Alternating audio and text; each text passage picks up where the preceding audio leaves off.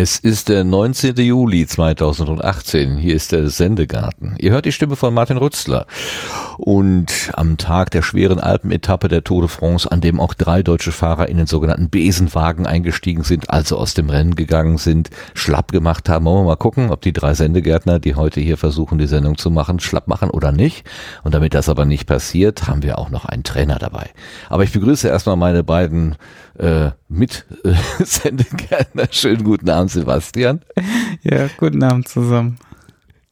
Und dem, den, den lieben Lars, der tatsächlich gerade vom Rad gestiegen ist. Hallo Lars. Ja, hallo allerseits. Jetzt muss ich echt aufpassen, nicht in die Kiste der schlechten Wortspiele reinzugeraten. Vorsicht, Vorsicht.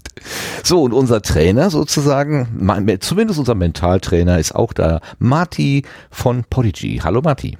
Ja, hallo, schönen Abend. Hast du mit Radfahren irgendwas zu tun? Äh, ich, ja, ein bisschen mit einem E-Bike. Ah, oh, schön. Das ist natürlich nicht schlecht. Kann man gut durch die Gegend gondeln. Also so, so Tour de France Aber gucken so, oder so. Tour de ist- Ach so, das meinst du ja. Ähm, Auch. nein, eher wenig. Da, das finde ich eher gut zum Einschlafen so, aber Ja, ja, das ist genial zum Einschlafen. Also ich finde nichts gemütlicheres, als wenn man vor dem vor der Glotze hockt und da diese diese diese Kamerafahrten über irgendwelche Berge oder Schlösser oder so und man macht die Augen zu, ist eine halbe Stunde weggedämmert, kommt wieder, wird wieder Genau. wach und es sieht immer noch genauso aus. Das ist total schön. Ich mag das sehr. Also ich finde die Zusammenfassung definitiv am spannendsten, ne? Die machen das da immer so schmackhaft schön und spannend am Ende irgendwie, aber so alles, was dazwischen passiert, äh, hm, naja. Naja, also wir, ich möchte an dieser Stelle alle jene grüßen, die an diesen Handarbeitsgeschichten äh, oder am Spinnmarathon, wie hatte, wie hieß es denn noch? Tour de hatte Vlies. doch mal. Tour de Vlies gerade teilnehmen. Äh, danke, äh, das hatte ich gerade vergessen. Da, das wird ja jetzt, also Spinnen bei dem Wetter, wenn man so schwitzt, ist wahrscheinlich auch nochmal eine besondere Herausforderung. Uhu. Ja gut. Ja, äh, wir hatten 14 Tage Pause, also vor 14 Tagen ein, einmal Pause gemacht und wir werden auch wahrscheinlich in, der nächsten, in den nächsten 14 Tagen nochmal Pause machen. Aber das sei uns vielleicht auch gegönnt. Es ist ja schließlich Sommer. Warum der Matti hier ist, oh, das werden wir gleich klären, aber wir verraten schon mal so viel. Matti ist einer von beiden äh, Köpfen von Podigy. Köpfen Gründern. ja, Köpfen, Gründern, Besitzern, genau. Äh, Chefs. Mädchen für alles. von Podigy. Und Podigy ist der, wie, nennt, wie kann man sagen, All-in-One Dienstleister für Podcasterinnen und Podcaster. Ist das, kann man das so zusammenfassen? Ja, das kommt schon hin. Okay. Also wer mit dem Gedanken spielt, einen Podcast aufzusetzen, braucht ja irgendeine Möglichkeit, das, was da produziert wird, auch unters Volk zu bringen. Man kann natürlich eine eigene Seite einrichten. Wir kennen wahrscheinlich alle WordPress und äh, Podlove, aber man kann das auch in Hände von Fachleuten geben, die machen das dann alles schön und einer davon ist Matti. Äh, Wir kommen gleich auf die Gartenbank, gehen aber ganz kurz noch einmal auf die äh, neue Ernte ein. Aber ja, wir machen erstmal den Trailer zur neuen Ernte.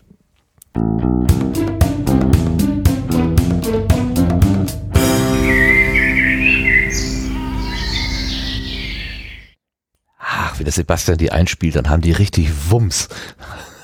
Man ist ein bisschen taub, aber ansonsten ist es schön. Also ich kann mich jetzt ehrlich gesagt nicht an viel Ernte zur letzten Sendung erinnern. Ich habe gerade gesehen, es gab zwei, drei Kommentare.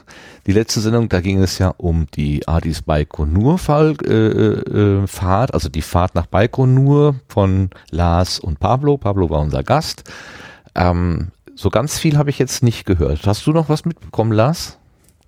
Nee, nee. Ähm, ähm, es gab eben die Kommentare dort, äh, wo ich im Prinzip ja einmal direkt angesprochen worden bin. Da habe ich dann auch direkt geantwortet. Ähm, das war also sehr positives Feedback. Und äh, dann hatte der Arnim noch geschrieben, der ein großes Lob an Martin Rützler äh, abgeben wollte, dass er sich so viel Mühe macht, seinen Namen richtig auszusprechen. Ja, ja, ja. Habe ich mich einmal bemüht. Hat auch funktioniert. Aber äh, das ist so das, was ich von der äh, äh, letzten Episode so wahrgenommen hatte. Ja, ihr habt ja jetzt am äh, Samstag vor einer Woche oder Freitag vor einer Woche hattet ihr die allerletzte Folge von Adis Baikonur aufgenommen und da habt ihr ja auch den Sendegarten nochmal erwähnt. Ganz herzlichen Dank da an den Pablo, glaube ich, der das erwähnt hatte. Nochmal. Gut.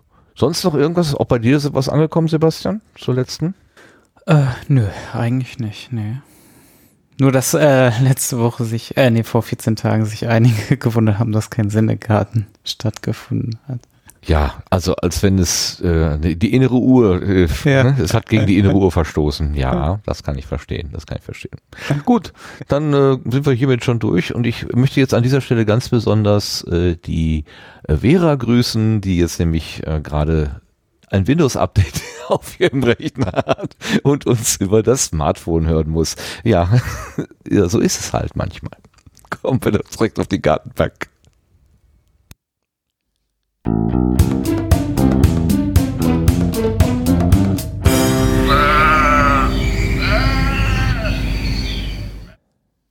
So, und auf der Gartenbank, wie vorhin schon gesagt, hat Platz genommen der Marti, Marti Soika von Podigy. Soika richtig ausgesprochen? Soika ist richtig, ja. Soika ist richtig. Du nennst dich auf Twitter Jaguar. Hat das was mit der großen Katze zu tun? Ähm, ja, ein bisschen schon, aber es ist schon äh, 15 Jahre her, äh, dass es irgendwie für mich eine Bedeutung hatte. Ähm, das war damals irgendwie ganz am Anfang des Internets so für mich. Irgendwie musste man immer so ein Nickname haben und irgendwie hatte ich, glaube ich, äh, ich weiß nicht, irgendwie so ein Rucksack oder so mit so ein, so ein, ja, eine großen Katze drauf und äh, da dachte ich mir so, ja, so mit ein paar Änderungen, was äh, die Schreibweise angeht, äh, kommt es dann schon hin und sieht cool aus. ja, ich habe, also ich es erstmal nur gesehen habe, aber ich konnte es gar nicht aussprechen und irgendwann, die, ich glaube heute Nachmittag kam mir plötzlich der Gedanke, Mensch, das ist doch der Jaguar, der ist eben nur anders geschrieben. Guck mal, genau. stimmt sogar, sehr gut. Seit wann bist du im Podcast, äh, in der Podcast-Welt unterwegs? Kannst du das noch einschätzen? Weißt du das? Ah, ich glaube, also als, als Hörer jetzt, ähm, hm, ist schon eine Weile her. Ich glaube, so seit 2007, 2008 irgendwie so in dem Dreh, glaube ich, da habe ich äh, meinen ersten Podcast äh, gehört. So. Ja, ja. da gab es äh, ungefähr, ja. Ja, da gab es noch nicht so viel. Also ich muss auch sagen, damals äh, zu dem Zeitpunkt wohnte ich äh, oder lebte ich gar nicht in Deutschland. Ähm, also war mein erster Podcast tatsächlich auf Spanisch. Es war so ein Gaming-Podcast. Warst ähm, du in ähm, Spanien der, zu der Zeit? Ja, ich habe äh, ja, elf Jahre lang in Spanien gelebt. Und äh, in der Zeit, genau, das war dann, ich glaube bis 2010 war ich noch da und äh, 2008, also es ging ein bisschen früher los und so mit dem Podcasting, aber 2007, 2008 irgendwo, dann habe ich so diesen einen Podcast entdeckt, damals auch noch so sehr oldschool ähm, MP3 runterladen, äh, aufs Telefon über so ein USB-Kabel ne, übertragen äh, zum Mitnehmen, aber fühlte sich irgendwie cool an. Ähm, ja, dann kam halt viel mehr Podcasts und so und ja, seit äh, 2013 würde ich mal jetzt sagen, ähm, bin ich jetzt so ein bisschen tiefer in das Thema eingestiegen. Äh, zuerst als äh, ja, äh, Entwickler und mittlerweile so ein bisschen auch äh, ja, Geschäftsführer von halt dem Podcast-Hosting-Dienst äh, Podigy. Podcast-Hosting-Dienst, so gut, okay. Das heißt, seit ungefähr 2013, 2018, seit fünf Jahren machst du das dann ungefähr. Genau, wir machen jetzt äh, mit dem Ben zusammen Podigy seit fünf Jahren. Aha, okay. Den Ben habe ich schon mal sprechen hören zu Podigy bei einer Subscribe-Konferenz. Hab mhm. ich, hätte ich dich auch schon mal irgendwo sprechen äh, hören können oder bist du eher der Mann im Hintergrund? Ähm, jetzt nicht mehr im Hintergrund, leider. äh, nein, also Okay. leider. Äh, nein, äh, Hm. ich war letztes Jahr zum Beispiel in München, habe ich da einen kurzen äh, Vortrag gehalten zu, zu Prodigy in einem der äh, Tracks. Äh, und ähm, ja, hier und da habe ich auch schon in letzter Zeit gesprochen. Ähm, warum ich leider gesagt habe, ist halt so, mein, mein Background ist halt äh, schon eher Softwareentwickler, Techie, äh, so ein bisschen nerdig, ne, so. Äh, man traut sich, in, oder zumindest hat, hat man sich früher nicht so sehr ans äh, Mikrofon oder an die Kamera getraut. Äh, mittlerweile hat man irgendwie, oder habe ich zumindest jetzt keine andere Wahl mehr, als das zu tun. Und äh, ja, mittlerweile geht es ein bisschen besser. Ja, du warst auch bei den Podcast-Helden mit Gordon Schönwelder. Habe ich doch irgendein so ein Foto gesehen vor einiger Zeit mal. Da Genau, da habe ich auch ein ganz kurzes äh, Slot gehabt, ja. Okay. Wie seid ihr denn damals auf die Idee gekommen, das zu machen? Oder ist Ähm. Ben auf die Idee gekommen und du hast dann gesagt, Ben, du hast eine schöne Idee, aber du hast keine Ahnung von der Technik, äh, komm, lass mich das mal machen. Oder wie war das? Äh, nee, also tatsächlich, äh, das würde ich nie dem Ben sagen, dass er keine Ahnung von Technik hat. Ne? äh, Bleibt unter uns. genau, er hört, glaube ich, jetzt sogar live zu. Er lacht bestimmt jetzt gerade. äh, Schöne Grüße, schöne Grüße. genau, schöne Grüße an Ben. Ähm, nee, das war, das war tatsächlich ähm, so, dass wir, wir haben uns bei einer Firma kennengelernt, äh, damals in Berlin. Äh, und das war schon eine ziemlich coole Firma, aber doch dann irgendwie sehr alles eingespielt, ähm, um nicht zu sagen, doch ein bisschen langweilig manchmal. Und wir hatten Lust, mal was, was anderes zu machen. Ne? So, so, so ein Pet-Project nennt man das äh, irgendwie. Und tatsächlich war das Thema am Anfang nicht ganz so klar, was, ne, also es ist jetzt nicht so, es klingt vielleicht nicht so super spannend, oder dass wir nicht von Anfang an irgendwie Podcast-Hosting machen wollten. Äh, wir hatten da andere Überlegungen und so, äh, sind aber auch schnell oder haben quasi schnell gemerkt, okay, wir beide sind Podcast-Hörer. Uns interessiert auch so ein bisschen die Technik dahinter und dann haben wir irgendwie festgestellt, okay, ähm, in vielen anderen Bereichen gibt es schon wirklich super gute Dienste und vor allem jetzt so mal, deutschsprachigen Raum. Und da haben wir gemerkt, okay, für Podcasting ist noch viel Luft nach oben. Und da, äh, ne, sobald wir irgendwie das erkannt hatten, so diese, diese Idee, Podcast-Hosting zu, zu machen, hat sich das Ganze irgendwie rasant entwickelt. Dann haben wir irgendwie erste Konzepte und Überlegungen und, und so weiter, ja, ähm, gemacht. Und dann, ja, dann ging es einfach los und äh, wir haben einfach nie aufgehört irgendwie. Aber gut, also ein Hoster zu sein, ist ja äh, dann schon sozusagen mh, der, der, der goldene Weg. Ne? Also äh, ich, man könnte ja auch, sagen wir mal, sowas wie eine Suchmaschine bauen oder so, das, dafür gibt es ja auch äh, Beispiele, ähm, dass man sagt, ich, ich baue hier ein Verzeichnis, aber dass du dann auch gleich die Hostingdienste mit übernimmst oder ihr die mit übernimmt, das ist Mhm. ja dann nochmal eine Spur mehr eigentlich. Ja, also da hatten wir tatsächlich auch äh, verschiedene Ideen, auch so das Thema jetzt äh, Verzeichnis ähm, stand tatsächlich von Anfang an irgendwie im Raum, aber dann haben wir das ja erstmal runter priorisiert, gedacht, okay, machen wir erstmal die Basics, dass Leute überhaupt ähm, komfortabel, sag mal so. Ähm, Das, das war so ein bisschen die Idee, wir wollen dann nicht irgendwie einen Hosting-Dienst machen, von denen gab es ja schon ein paar, sondern wir wollten, wir wollten wirklich so ein Zeichen setzen, so, okay, es muss simpel sein, es muss einfach gehen, es soll nicht zu kompliziert werden und, und das war vor fünf Jahren tatsächlich noch ein Riesenthema. Also es war echt vor fünf Jahren noch schwer mit Podcasting anzufangen. Also sowohl als Hörer als auch als äh, Produzent. Und das wollten wir einfach erstmal in erster, in erster Reihe einfacher machen. Ähm, und das Hosting hat sich dann angeboten, weil auch ein bisschen drumherum haben wir gemerkt, okay, es gibt schon, ähm, ne, es gibt die Ausspielplattform, es gibt äh, Aufnahme-Software, ähm, so mm, Hosting gab es vielleicht noch nicht so ähm, oder hatten wir, wir waren nicht so wirklich äh, zufrieden mit dem, was wir gesehen hatten. Ja, um das jetzt ze- zeitlich so ein bisschen einzuordnen, ähm, Sebastian, kannst du dich erinnern, wann das mit äh, Potlove so losgegangen ist? Wann war das denn so in etwa? Äh, das war wahrscheinlich zum ersten Workshop. Wann war der? 2012? Irgendwie so die Richtung, oder? Ich glaube, es war 2012 tatsächlich, ja.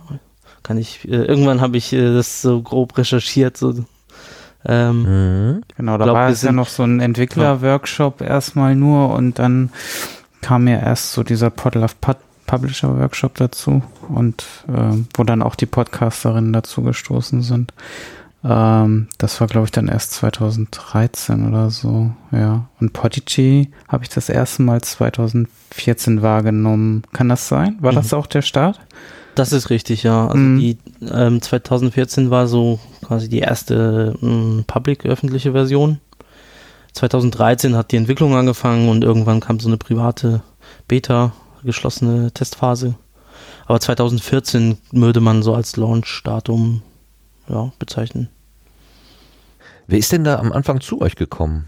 Ich meine, die, die Jünger Pritlavs, ähm, die haben ja wahrscheinlich eher auf äh, Selbsthosting gesetzt. Mhm.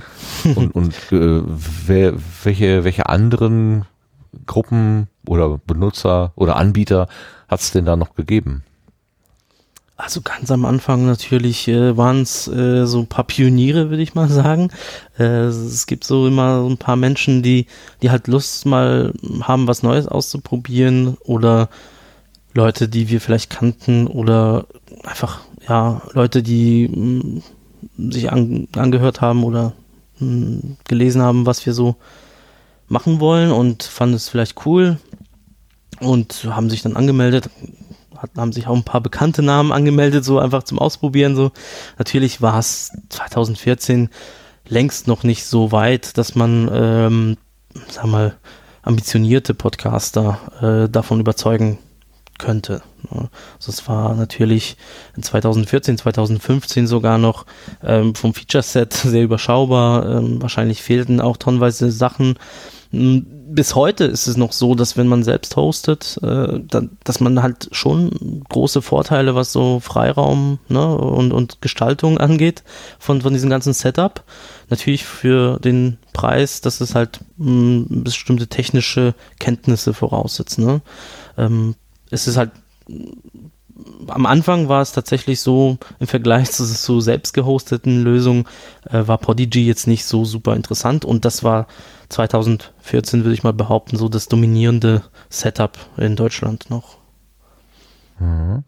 Ja, man hat ja, also mein, mein Blick auf die Szene, der ist so Technik, äh, äh, nee, dominiert, aber doch, ja, doch im Wesentlichen aus der technischen Perspektive, dass da eben jemand ist wie der Tim Pritlaff, der da irgendwie sowas vorantreibt und der hat mich auch erstmal auf die Idee gebracht, mir da irgendwo so ein Webspace zu besorgen und WordPress zu installieren. Vorher habe ich das mit Typo 3 versucht, das hat aber äh, nicht so richtig funktioniert. Irgendwie, ich, da, da bin ich auch einfach nicht genug Fachmann, um da jetzt auch noch mehr äh, Kraft rein zu investieren. Ich fand das dann mit dem Botlove eigentlich schon eine ziemlich komfortable Lösung, weil das schien ja irgendwie so alles so einfach zu sein. Ähm, man kriegt es irgendwie hin, aber so richtig, ob ich das jetzt nicht verstanden habe, bis ins letzte, möchte ich doch auch bezweifeln sozusagen.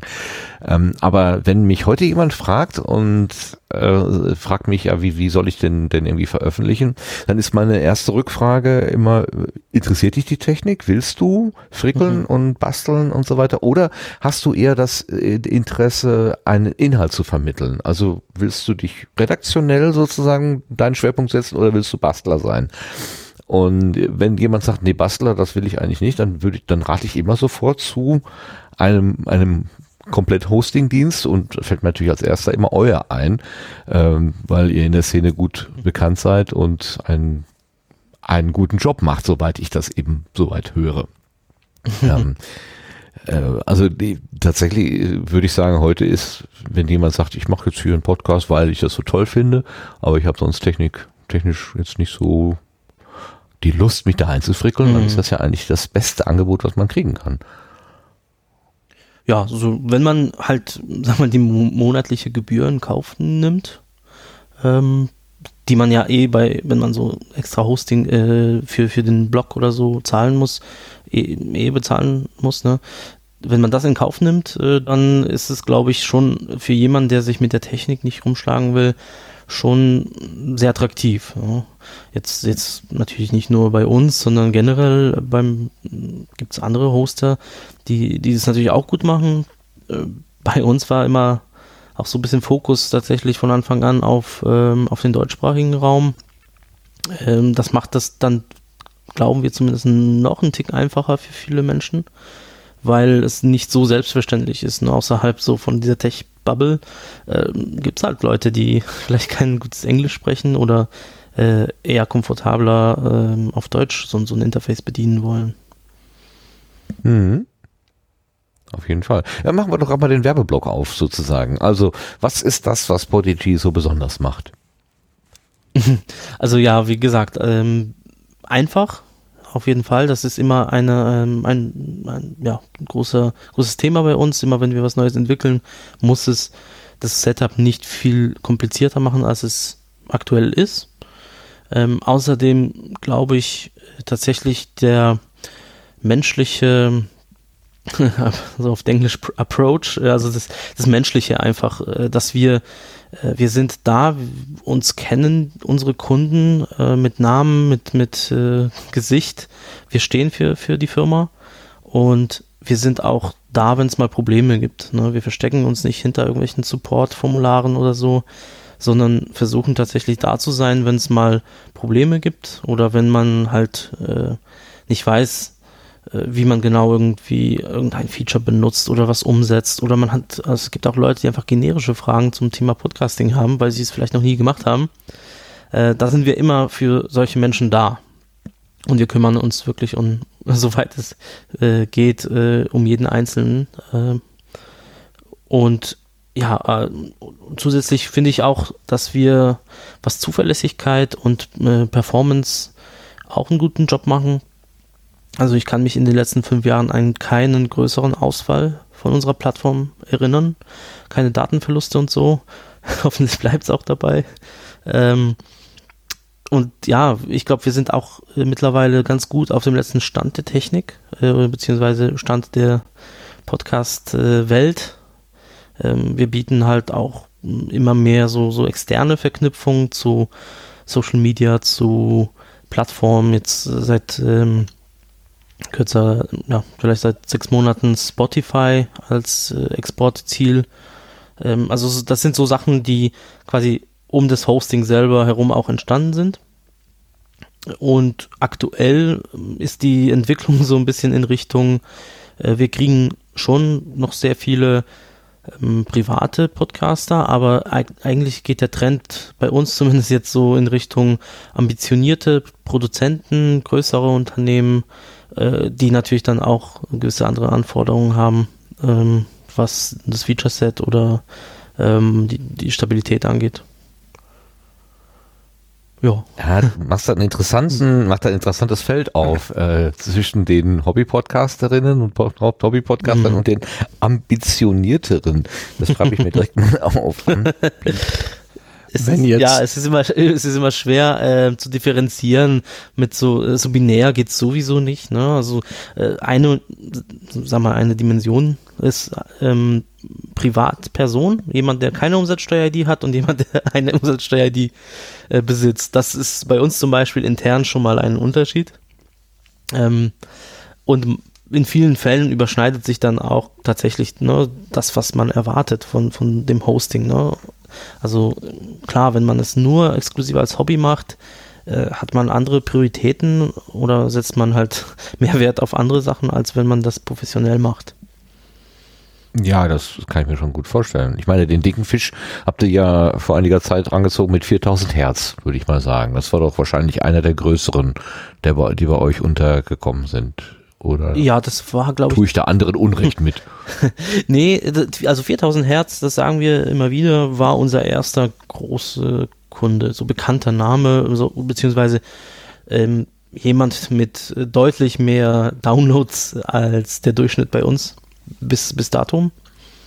Und äh, natürlich als erstes deutsche Podcast-Label, wie sie sich nennen, ähm, haben sie halt schon viele Leute erreicht viele Leute, die dann gesehen haben, okay, da steckt, steckt doch viel Potenzial in dem Thema Podcasting und ich glaube, da, die haben dann schon zumindest für uns halt indirekt auch sehr viel Werbung dann gemacht, äh, weil sie halt zu uns gekommen sind und Leute, die vielleicht früher äh, skeptisch waren und dachten, hm, äh, das sind halt nur so ein paar Hobby-Podcaster drauf, äh, mal abwarten.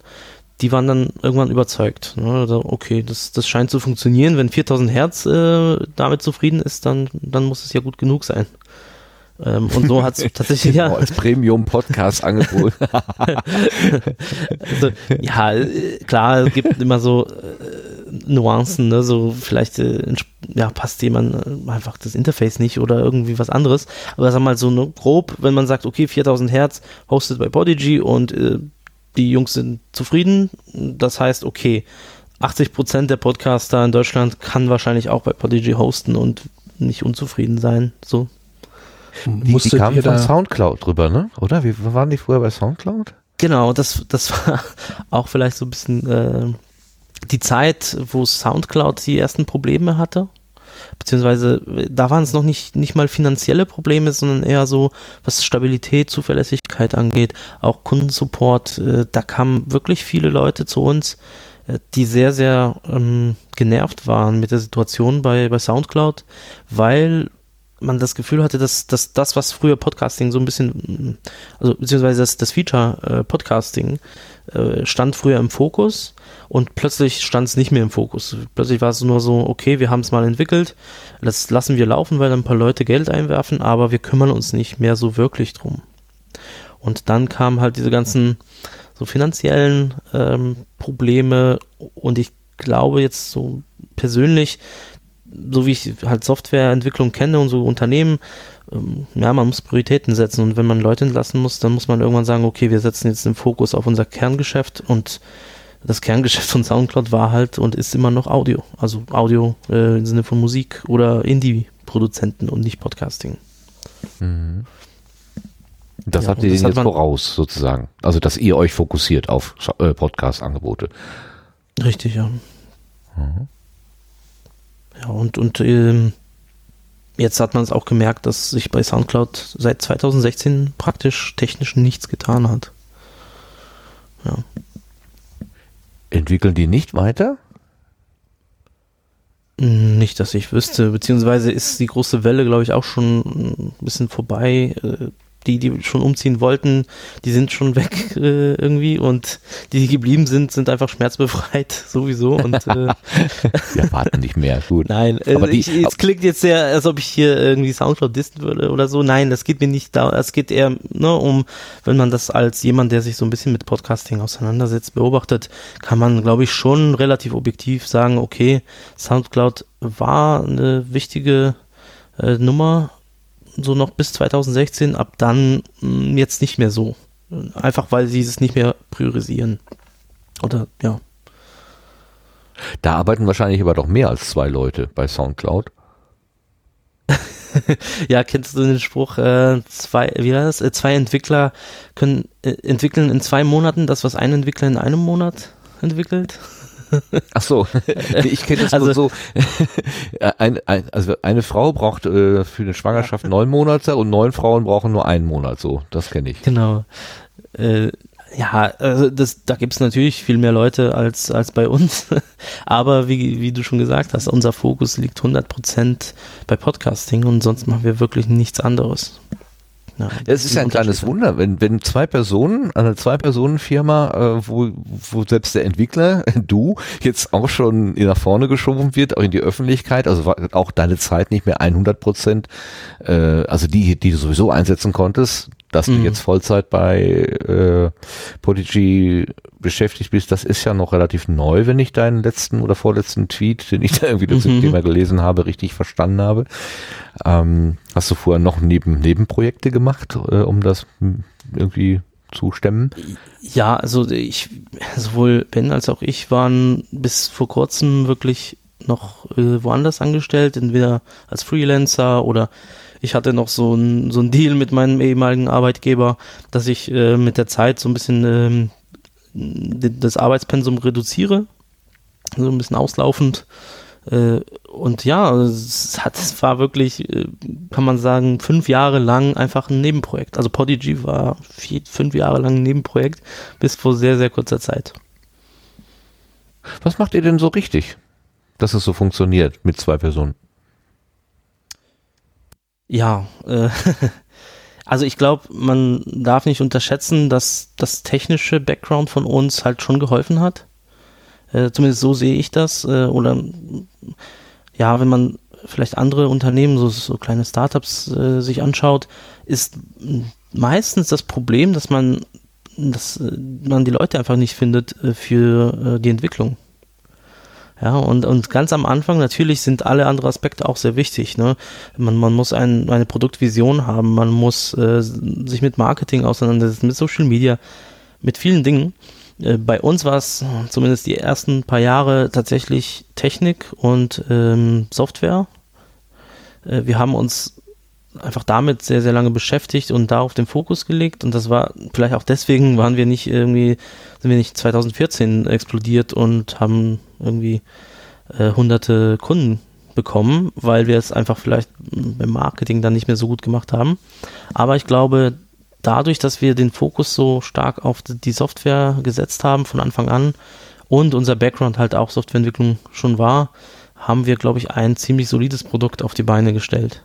Ja, sowohl was Zuverlässigkeit angeht, als auch so das Feature-Set, der Umfang von, von dem, was wir halt im Angebot haben, was halt mittlerweile schon recht, äh, ja, ähm, gut ist. Äh, selbst äh, im Vergleich zu hm, zum Beispiel Potloff oder äh, großen amerikanischen Diensten sehen wir uns aktuell schon ziemlich auf Augenhöhe.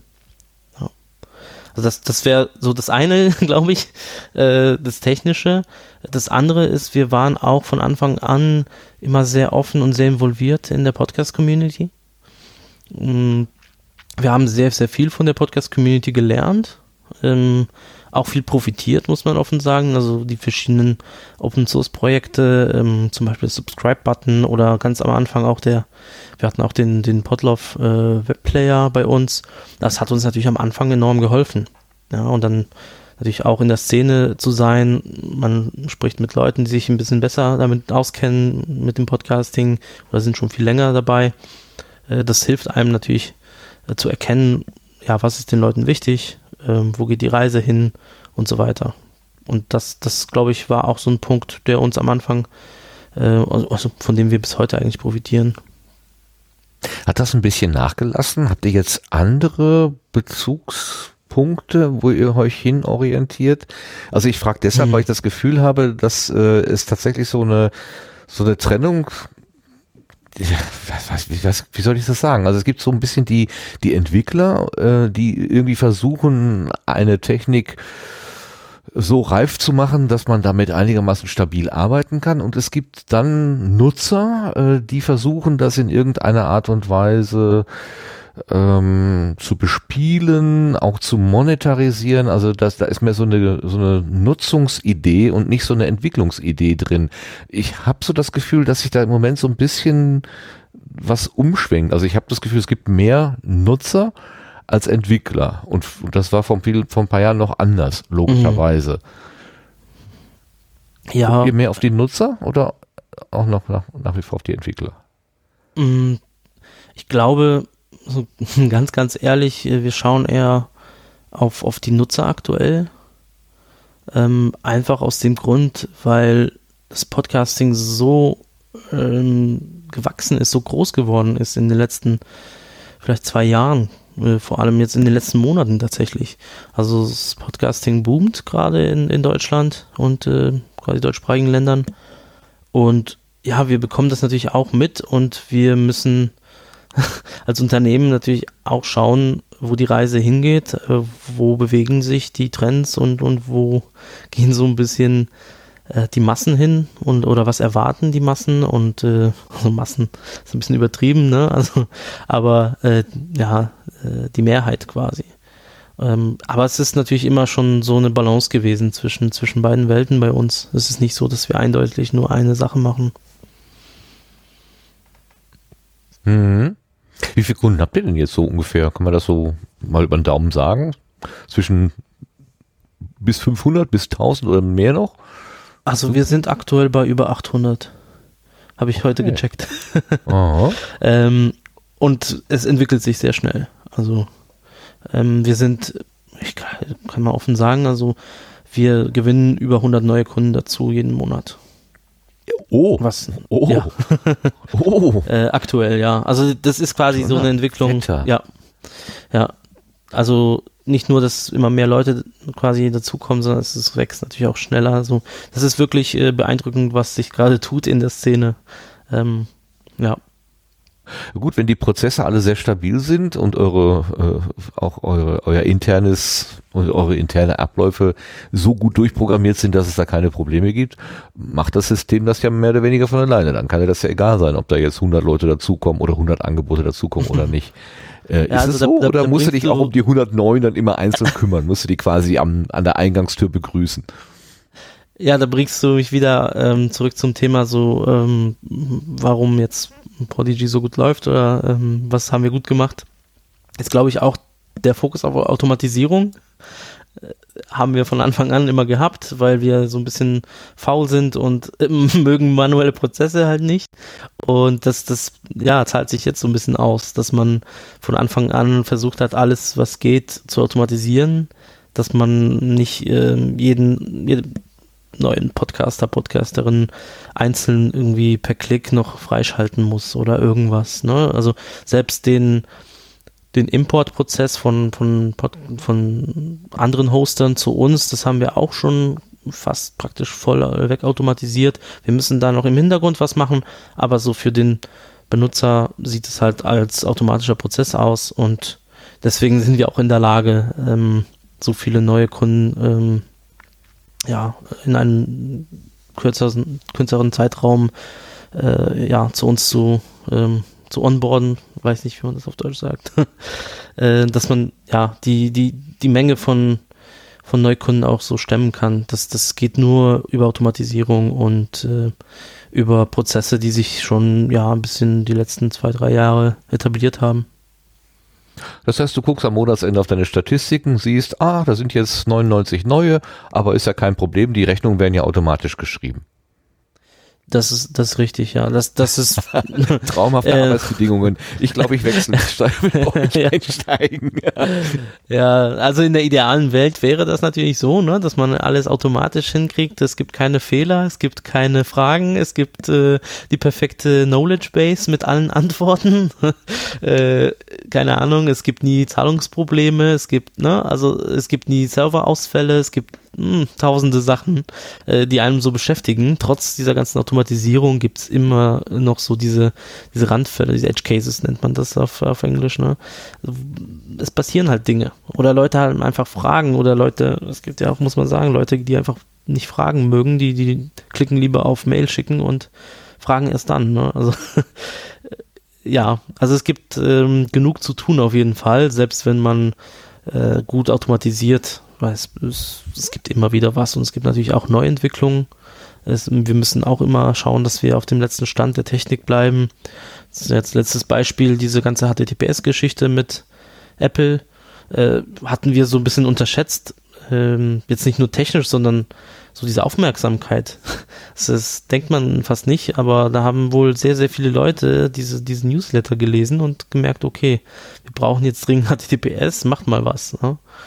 Und das Ja. sind so, so die Themen, ne, wo, wo man halt immer wieder zu tun hat mit. Wenn jetzt jemand, äh, wie wir gerade vorhin skizziert haben, mit dem Podcasten so anfängt und, und macht erstmal so seine ersten Aufnahmen und die sind vielleicht jetzt noch nicht so im Rohmaterial so richtig schön, dann kann man das ja auch ein bisschen veredeln lassen mit äh, Auphonic. Das kennen wir ja auch als Dienstleister. Mhm. Ihr habt mit Auphonic irgendeinen Deal am Laufen, dass man quasi, wenn man bei euch was reinstellt, diese Veredelungsfunktion von Mhm. Auphonic gleich mit einkauft. Wie ist denn diese Kooperation? Wie funktioniert das? Also die Kooperation, das hat ganz klein angefangen. Wir ähm, haben halt über die Community erfahren, okay, es gibt dieses äh, Projekt Auphonic. Man hat sich tatsächlich auch persönlich kennengelernt. Ich glaube, zumindest ich äh, irgendwann in Berlin vor ein paar Jahren, äh, da war der Georg auch äh, bei, ähm, bei dem Podcaster-Workshop.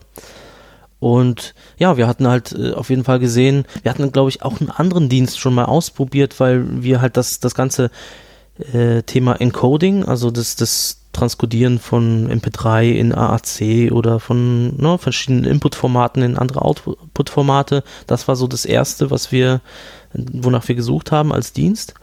Und dann haben wir natürlich äh, schnell gemerkt, okay, es gibt Auphonic, äh, beziehungsweise wurde uns Auphonic empfohlen und dann haben wir gemerkt, okay, Auphonic kann nicht nur äh, Audio transkodieren oder ne, so Basic-Sachen, sondern das kann auch Audioqualität verbessern, das kann Rauschen äh, ne, minimieren oder äh, bestimmte Einstellungen so per Default schon mal so richtig gut machen, dass man sich praktisch nicht mehr drum kümmern muss, um, um die Audioqualität am Ende, solange der Input mehr oder weniger stimmt.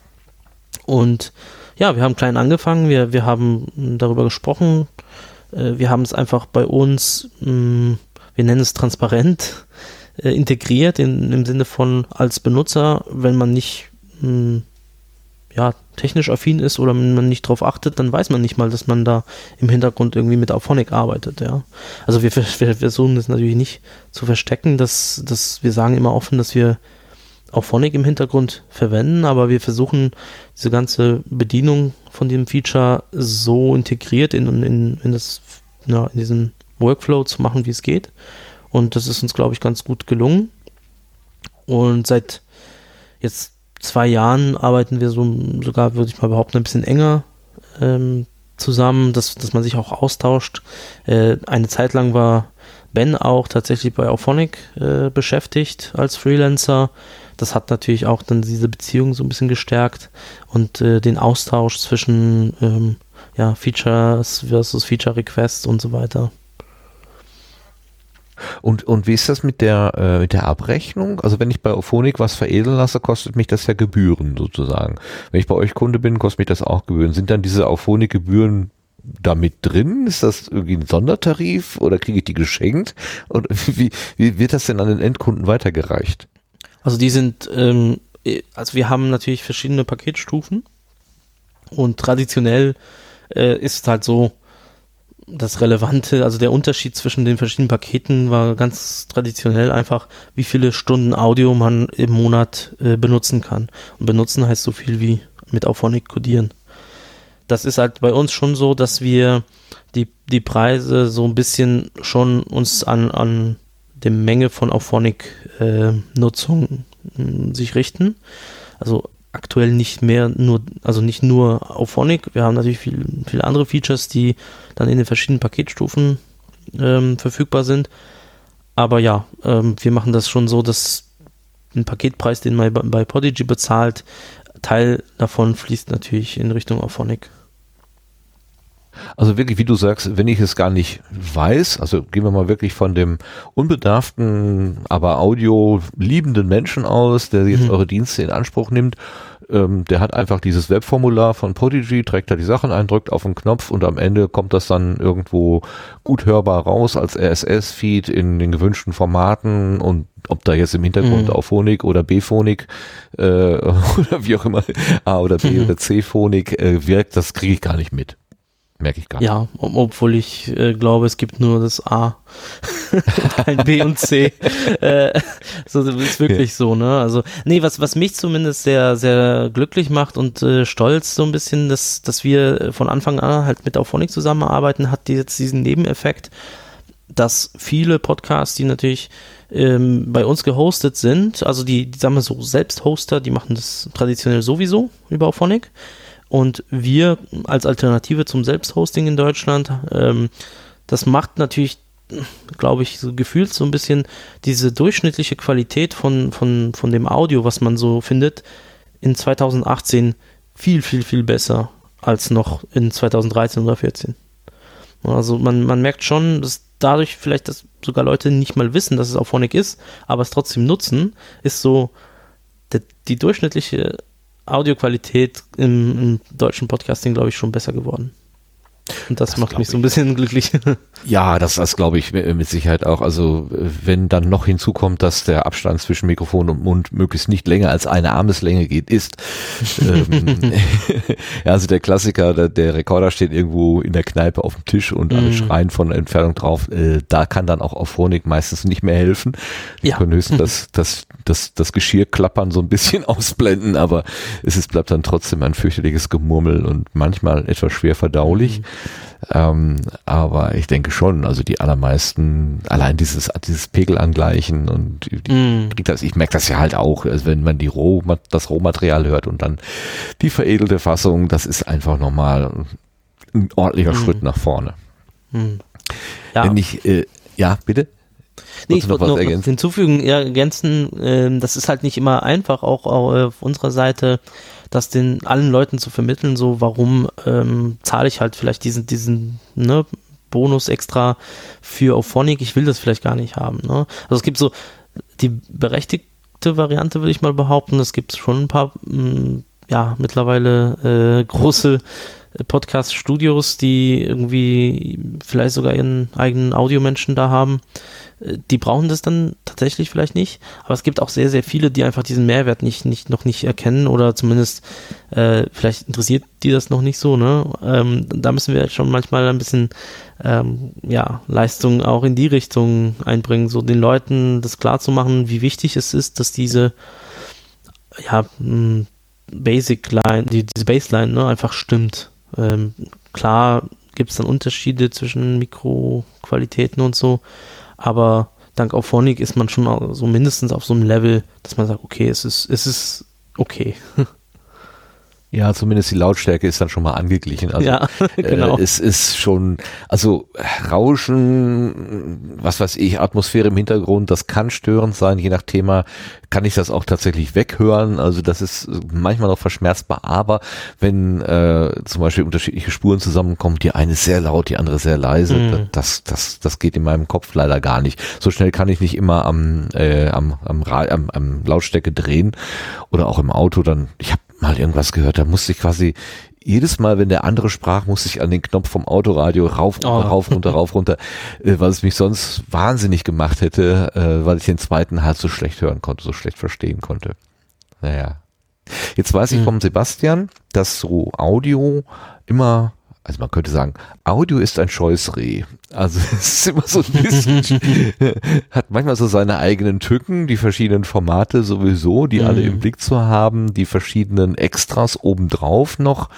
Also ähm, wo, wo kommen die Kapitelmarken rein Mhm. in das Audio, nicht Bilder rein, nicht und so weiter. Hast du schon immer mit Audioverarbeitung zu tun gehabt oder hast du dich dann speziell da im Jahre 2013 da reingefuchst in das Thema? Ich habe mich 2013 reingefuchst tatsächlich. Also Audio ähm, aus der Optik äh, gesehen war aber nie so ein Thema für mich. Ähm, also nein, da muss ich ganz äh, offen sagen, das, das war so die erste Erfahrung auch so von innen betrachtet, so sich mit diesen ganzen Nuancen äh, auf technischer Ebene auch auseinanderzusetzen. Obwohl ich sagen muss, auch nochmal zurück zu Auphonic, äh, dadurch, dass wir das an Auphonic auslagern konnten, haben wir uns auch, glaube ich, so einen riesen Wettbewerbsvorteil geschaffen, dass man nicht, äh, das nicht selber machen muss. Ja, das, das, das ist von Riesenwert eigentlich. Wenn man so knappe Ressourcen, so vor allem zeitliche Ressourcen wie, wie wir hat, äh, dann hilft einem Auphonic einfach enorm, auch schneller voranzukommen. Auphonic hat einfach alles, was man braucht. Man kann, also da, da kann man Formate äh, als Input eingeben, von denen man nicht weiß, dass sie existieren. Ne? also Das ist wohl wahr, ja. äh, ja, äh, ich muss dann schon ein paar Mal recherchieren, so was ist das für ein äh, Input-Format? Das ist bestimmt kaputt. Und da habe ich so gefunden, so irgendwie so ein obskures Format von 2003 von, äh, keine Ahnung, Apple, ne? Also so proprietär irgendwie. Und das, das unterstützt auch vorne, kein Problem. ja. Das ist schon sehr besonders irgendwie. Also da haben sie Ja. was Feines zusammengebaut. ja, auf jeden Kollegen, Fall. Ja. Aber äh, du hast dich zumindest dann so reingefuchst, dass du zum Beispiel sowas wie ein Player so programmiert hast, dass du eine Zeit lang, also Podigy war ja eine Zeit lang Podlove eine Nasenlänge voraus, was die Player-Technologie anging. Da gab es doch so ein leichtes Wettrennen. Wie hast du das erlebt ja. Zeit? Ähm, also zuerst muss ich korrigieren. Also der Webplayer, das ist äh, so 100% Verdienst von Ben. also okay. Hat, ähm, also ne, die da wo quasi Ben aufhört beim Frontend, fange ich meistens an. Nein, also wir machen alle, also beide machen alles. Aber es gibt natürlich so ein paar Bereiche, wo wir uns so spezialisiert haben. Und der Webplayer, das ist von Anfang an so ein Projekt vom Ben gewesen, also von der Entwicklung her. Natürlich war ich immer dafür, dass man das so macht, äh, weil wir gemerkt haben, okay, das, das bringt uns auch so einen gewissen Vorteil. Ähm, ja, aber auf jeden Fall, äh, um auf die Frage zurückzukommen, äh, das war schon so eine Zeit, da, da hatte man so ein bisschen das Gefühl, okay, ähm, wir hatten am Anfang an auf, Podlove Play, auf den Podlove Player gesetzt und da hatten wir so ein bisschen gemerkt, okay, das stagniert so ein bisschen. Also vielleicht nicht stagniert, also das hat sich also einfach in, in einem anderen Tempo entwickelt, als wir es uns gewünscht hätten. So wäre so, das, das wäre die politisch korrekte Aussage jetzt. Äh, also im Sinne von, wir mussten uns viel schneller entwickeln ja, wir wollten uns schnell entwickeln, wir brauchten einfach viel mehr Features und viele Sachen und natürlich ist es halt schon so, äh, wir sind auch große Fans von Open Source und unterstützen auch Open Source Projekte da, wo es, äh, wo es geht, aber manchmal ähm, sind die Prozesse doch ein bisschen langsamer, als wenn man alles in der eigenen Hand hat. hat. Und das hat uns so ein bisschen irgendwann dazu gebracht, zu sagen, okay, lass uns mal vielleicht unseren eigenen Player ähm, zu konzipieren und zu entwickeln, weil es auch so ein, so ein wichtiger Teil ist einfach von, ähm, von, von dieser ganzen ähm, ja, Distributionsgeschichte, ne? so im, in, im Browser vor allem. Und dann hat sich der Ben irgendwann hingesetzt und äh, nach zwei Tagen kam da schon was sehr Vernünftiges raus. Und äh, also uh. ja, so, so eine erste Version quasi, aber die war schon brauchbar, die war ziemlich gut konfigurierbar. Natürlich war sie dann auch gut in unser System integriert. Wir konnten dann diese ganzen Schnittstellen selber definieren und dann auch ändern, äh, wenn nötig. Und das hat uns halt mm, ein Jahr oder zwei schon, glaube ich, so einen gewissen äh, Vorteil gebracht gegenüber Potlov. Aber es war nie so ein Wettrennen, so nach dem Motto, oh, Potlov kann jetzt das, dann machen wir das auch schnell. Sondern wir haben uns so schon eher an dem gerichtet, was, was die Leute, äh, ne, unsere Kunden äh, haben wollten. Und ja, es gibt so ein paar Sachen, die, die entwickeln sich einfach generell in der Podcast-Welt. So jetzt Thema Transkription oder so, das, das muss, müssen wir uns nicht von Potlov ne, abgucken oder in die andere Richtung, sondern man kommt irgendwann einfach äh, auf sowas, weil man, weil man es braucht oder die Leute danach fragen. Ja. Ja, beim Player habe ich mich irgendwann mal gewundert, dass ich tatsächlich in der in der Podlove äh, Menüauswahl, welchen Player möchtest du denn gerne, dass da plötzlich dann irgendwann mal der Prodigy Player auftauchte, nachdem ich eigentlich noch immer im Ohr hatte, dass sich der Tim eher so dagegen geäußert hat, so nee, nein, wir machen da was eigenes und naja, ja, die hat doch diesen und jenen Nachteil. Also also mhm. die, sagen wir mal, die Produktkritik, ähm, also eine übliche Tim Pritloff Produktkritik äh, hat euch überzogen und äh, da hörte ich eher so, nee, damit, das kommt bei uns gar nicht in die Tüte und auf einmal war es dann doch da, wo ich gedacht, oh wie schön, mhm. jetzt gibt's dann doch irgendwie sowas, wieder was Gemeinsames, nachdem es so ein bisschen nach, ähm, na, jeder kocht sein eigenes Süppchen aussah. Mhm. So ist es eigentlich schöner, finde ich. Ja, also, also ich meine, äh, es gab halt die, also es gibt immer noch, glaube ich, die, die Möglichkeit äh, zu wählen, welchen Player man nutzen will, obwohl ja, fairerweise ist, ist die neueste Version äh, vom of Player wirklich äh, sehr gut. Mm, und äh, ich glaube, wenn man schon äh, den Publisher verwendet, dann braucht man auch nichts anderes als den of Player. Das ist schon so. Bei uns ist halt auch, man muss auch unterscheiden teilweise. Wir haben tatsächlich auch den den Podigy äh, Webplayer auch Open Source gemacht. Ja, also der ist halt auch, wenn man sagt, okay, ich habe meinen Blog, meine Webseite und ich will einfach nur den Podigy Player nutzen, aber nicht Podigy als Dienst, das geht auch.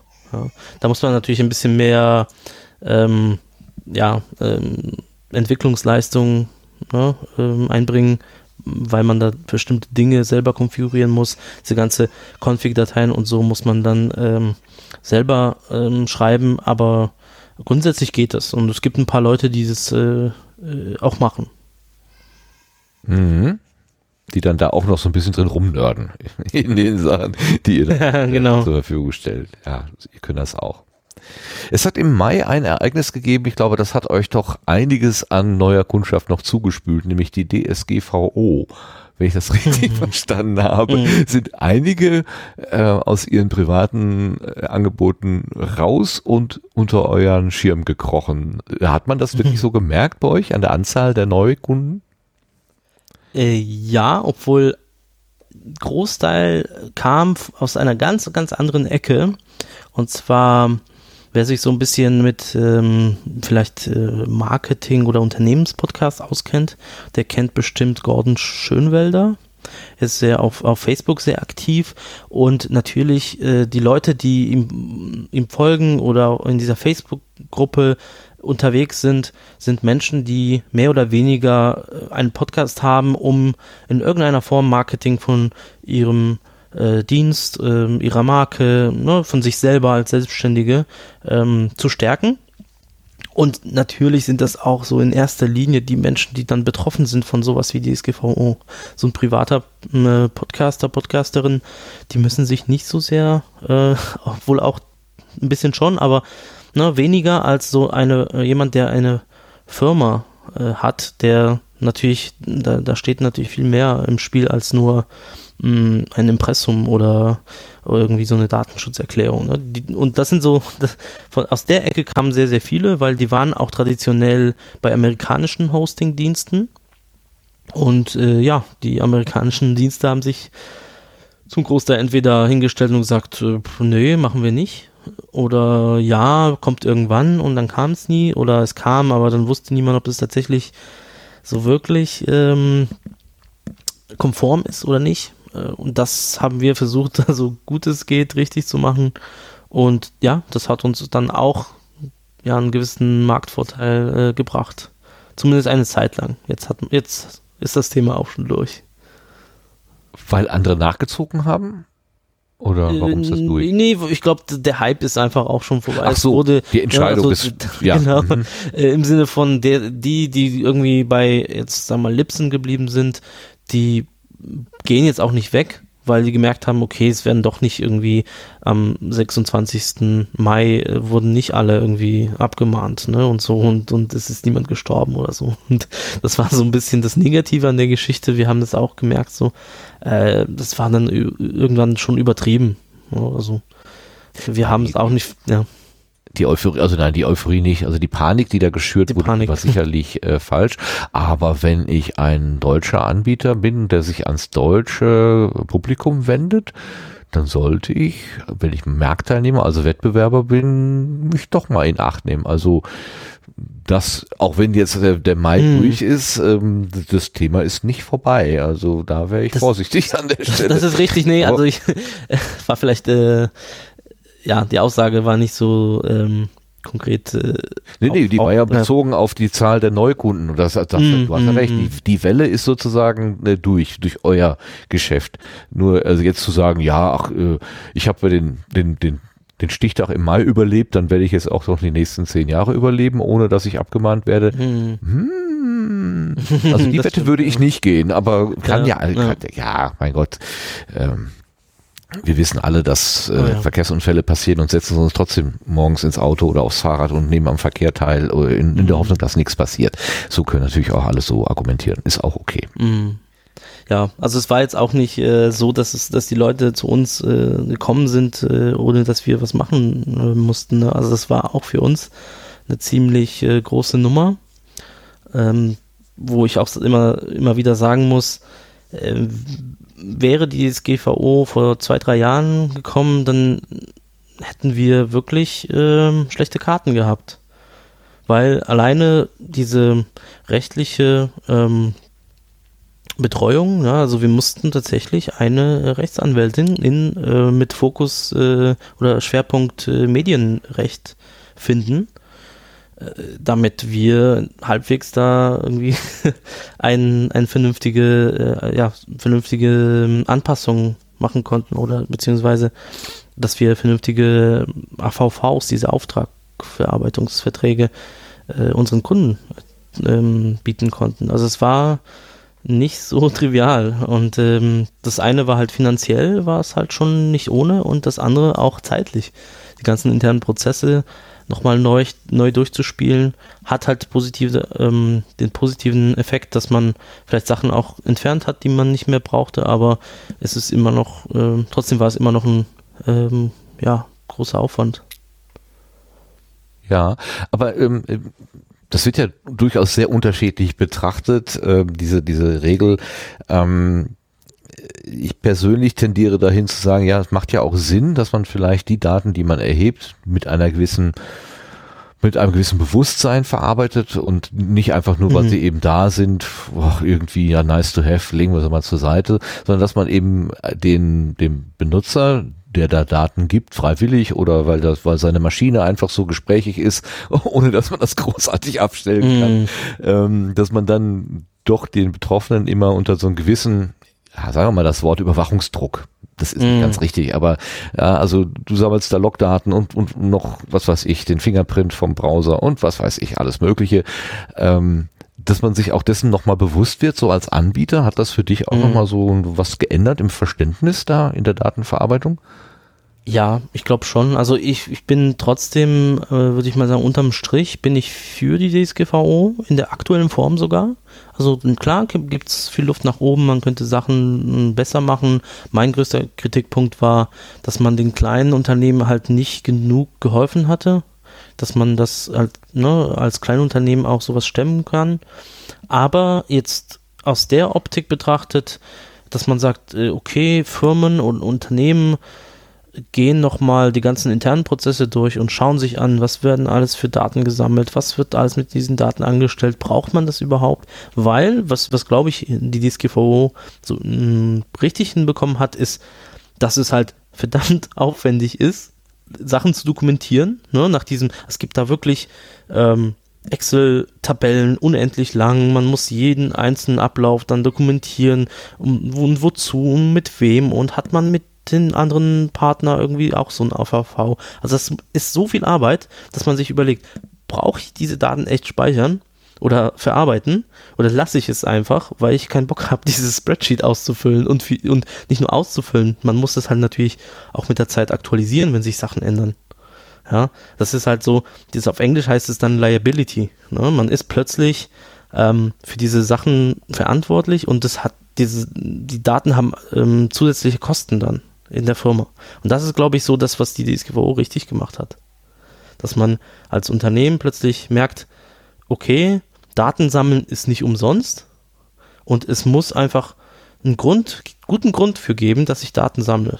Ne? Also es gibt natürlich berechtigte Gründe, wieso man äh, bestimmte Daten sammeln will, ja, also bestimmte IP-Adressen braucht man nun einfach auch als Sicherheitsgründen manchmal. Und die, die müß, muss man dann dokumentieren, dass man diese sammelt, weil ähm, ja, Sicherheit oder irgendwas. Aber da, wo man halt ähm, keinen Mehrwert äh, von hat oder gar diese Daten überflüssig sind, äh, lässt man es sein. Und das haben wir so gemacht. Und zum Glück waren wir nie so diese Hardcore, äh, alles, alle Daten sammeln und dann alle Diagramme und Dashboards durchgehen und schauen, was da alles für Statistiken rauskommen und ähm, das, das waren wir nie, aber wir haben schon gemerkt, dass wir an vielen Stellen einfach irgendwelche Daten sammeln, die wir vielleicht gar nicht erst brauchen. Schöne Zusammenfassung. Das, äh, also das aus dem, aus dem Mund jemand, äh, eines Anbieters sozusagen so nochmal zu hören, das, das tut mir gerade gut. Also ich bin im Grunde auch ein Freund dieser, ähm, dieser Regeln. Also zu, ich weiß, dass das mit der informationellen Selbstbestimmung im Ideal überhaupt nicht mehr funktionieren kann. Das ist, das, das haben wir längst aus der Hand gegeben, aber man kann es zumindest so die Idee mal wieder so ein bisschen einfangen. Also dieses zügellose, äh, dass man dem so ein bisschen entgegenwirkt. Ähm, da steht mhm. was Gutes drin, denke ich auch. Steckt was Gutes ja. drin. Das habe ich aber äh, gerade heute gelesen. Ihr entwickelt irgendein Pingback Verfahren, ähm, um Statistiken besser zu machen. Da gibt, das ist ja ungefähr auch sowas in die Richtung. Ähm, oder ihr kooperiert mit irgendwem, das habe ich nicht so ganz Mhm. verstanden. Was ist da im Busch? Was ist die Entwicklung an der Stelle? Ja, also erstens ist so ein bisschen, äh, der erste Wurf ist mehr PR als wirklich, äh, dass dahinter was Nutzbares steckt, äh, muss man fairerweise sagen, aber wir haben es schon mal angekündigt, weil wir auch so ein bisschen Aufmerksamkeit ähm, ne, auf das Thema werfen wollen. Hat Und funktioniert. darum- Herzlichen Glückwunsch. ja, ähm, ja, also ich meine, das Thema ist halt, äh, wir merken, wir stehen als, als Anbieter immer mehr unter Druck, weil natürlich auch immer mehr im Spiel ist, so finanziell. Es gibt immer größere Podcast-Unternehmen, Labels, äh, Produzenten, Verlage, die, die einfach auch monetär schauen müssen, ja, wie können wir da ein bisschen mit unseren Formaten Geld verdienen. Das heißt, nicht bei allen natürlich, bei, bei, bei manchen ist es dann so, dass die Werbung einfach die, die, die erste äh, Lösung oder Variante ist, für die sie sich entscheiden. Und irgendwann kommt man halt auf, auf die auf diese Schiene, okay, wir müssen unsere Zahlen irgendwie belegen können, ja, unsere Statistiken halt. Und da ist es dann natürlich schon so, dass die Leute danach fragen, okay, äh, wir kommen jetzt aus dem Webbereich und da kann man mit Google Analytics oder mit anderen Tools wirklich so fein granular alles sehen, was, was so ein Nutzer macht auf einer Webseite, was, was da alles ähm, an Events ne, getriggert wird, was, was für Seiten geöffnet werden, hin und her, äh, woher die Leute kommen. Ne? Und das gibt's in der Podcasting-Welt in der Form einfach nicht. Also wir können froh sein, dass wir überhaupt in der Lage sind, grundsätzlich ähm, Statistiken zu sammeln, aber nicht mal die Downloadzahlen sind, sind so, äh, so richtig gut. Ja, ähm, jetzt so technischer Hintergrund ist einfach, das Podcasting ist einfach ein verteiltes Medium. Ne? Also es gibt die RSS-Feeds, die können dezentral gespeichert werden. Dezentral heißt, jeder kann bei sich auf dem eigenen Server oder es gibt halt wie Podigy halt Anbieter, die, die das für einen machen. Man kann, aber jeder kann mh, seine Inhalte auf seinem Server ähm, ausspielen. Und jeder kann auch diese Inhalte dann konsumieren.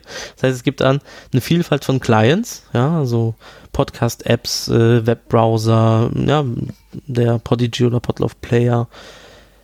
Es gibt einfach hunderte von verschiedenen äh, Clients, die die Podcast-Inhalte dann konsumieren können. Das heißt, wir als Anbieter äh, haben nur einen Teil von dieser ganzen Kette in der Hand. Wir können nur sehen, okay, es ist jemand auf diese, äh, jemand hat auf diese Datei zugegriffen. Oder es wurde diese gesamte Datei runtergeladen oder ein Teil davon oder nur Stücke. Ne? Und aus diesen Daten, die wirklich äh, sehr, sehr, sehr low-level sind und sehr wenig aussagekräftig sind, versuchen wir irgendwie sinnvoll zu ermitteln, was denn nun die Downloadzahlen sind von so einem Podcast. Ja. Und das ist verdammt schwer, das richtig zu machen. Und da hatten wir so sogar neulich auch ein Problem mit dem Internet Explorer, der sich an bestimmte Standards nicht hält und einfach die, die, äh, die Zahlen äh, deutlich höher ausgefallen sind bei, bei vielen.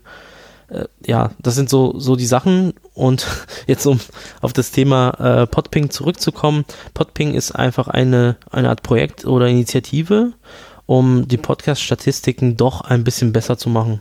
Ja, und mir persönlich geht's oder uns als Podigy geht's nicht so sehr um das äh, Tracken von ähm, Altersgruppen oder, oder so, sondern eher um, dass man zumindest zuverlässig wissen kann, wann jemand auf Play oder Pause gedrückt hat.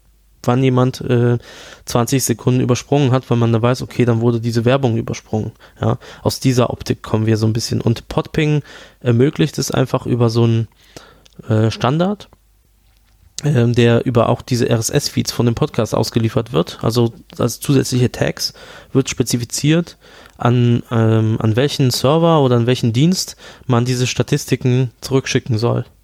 Ja, und das Ideale ähm, ist dann, wäre, wenn jetzt alle Podcast-Clients, ja, also was weiß ich, Pocketcast, Overcast ähm, und so weiter, wenn die alle äh, diese, die Statistiken, die sie im Client sammeln können, dann an das entsprechende Backend schicken.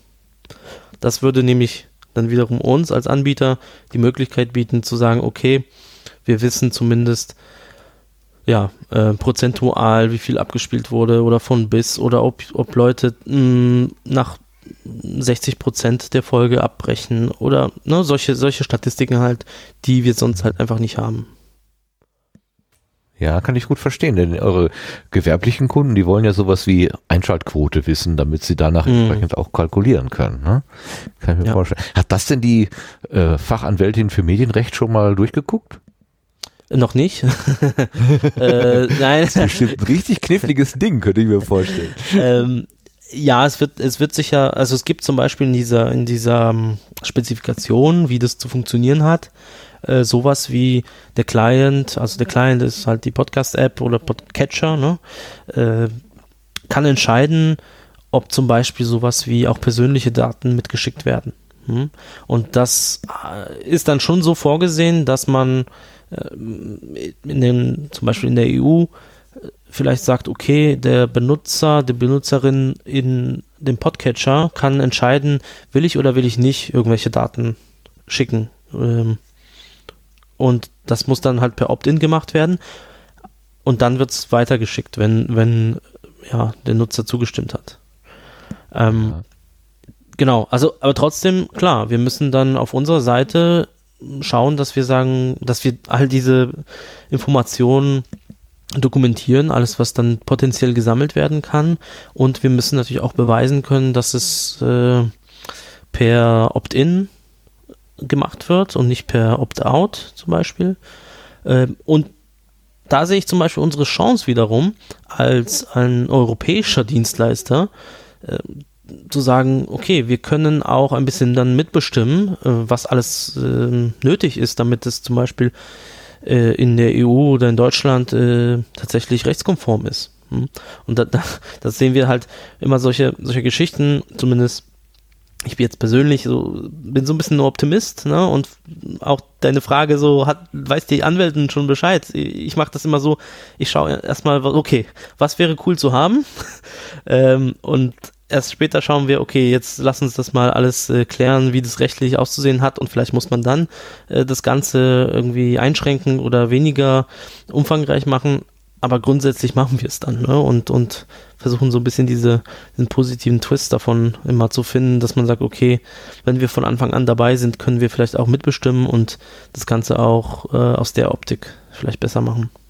Hm? Ja, also das äh, sollte jetzt auch gar nicht so äh, irgendwie so, so, so, so Seitenhieb sein oder so, sondern eher aus dieser Perspektive Privacy by Default oder Privacy by Design. Mhm. Also im, im, im, im Zuge der, des Entwerfens des, der, der technischen Möglichkeiten oder der Wünsche, ich würde gerne diese Downloadzahlen oder die Nutzerzahlen oder die äh, Pausentastenbenutzungsstatistik hätte ich gerne, habe auch ein sagen wir mal, einen wirtschaftlichen getriebenen Grund dafür, der ja durchaus auch anerkannt ist. Also, dass jemand mit solchen Daten Geld verdient, ist jetzt nicht verboten. Also muss es halt dann nur Mhm. so, so, so eintüten, dass es juristisch eben vernünftig äh, abgebildet werden kann, ohne dass der äh, Benutzer oder der Nutzer da irgendwie seine Rechte aufgeben muss, die ihm dazustehen. Also, und das ist ein total spannendes Feld, das, das, das auch möglich zu machen unter diesen Spielregeln sozusagen.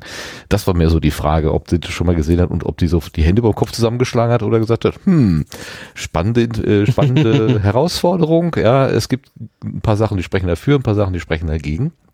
Und Hm. also aus eurer Perspektive kann ich das sehr gut verstehen, wenn ich mir vorstelle, vor vom Jahr oder so, da ging doch irgendwie mal durch durchs Netz, dass die YouTube Downloadzahlen alle viel zu hoch angesetzt sind und die alles, was dann monetär auf diesen Downloadzahlen läuft, dass das dann alles nochmal neu berechnet werden musste oder so.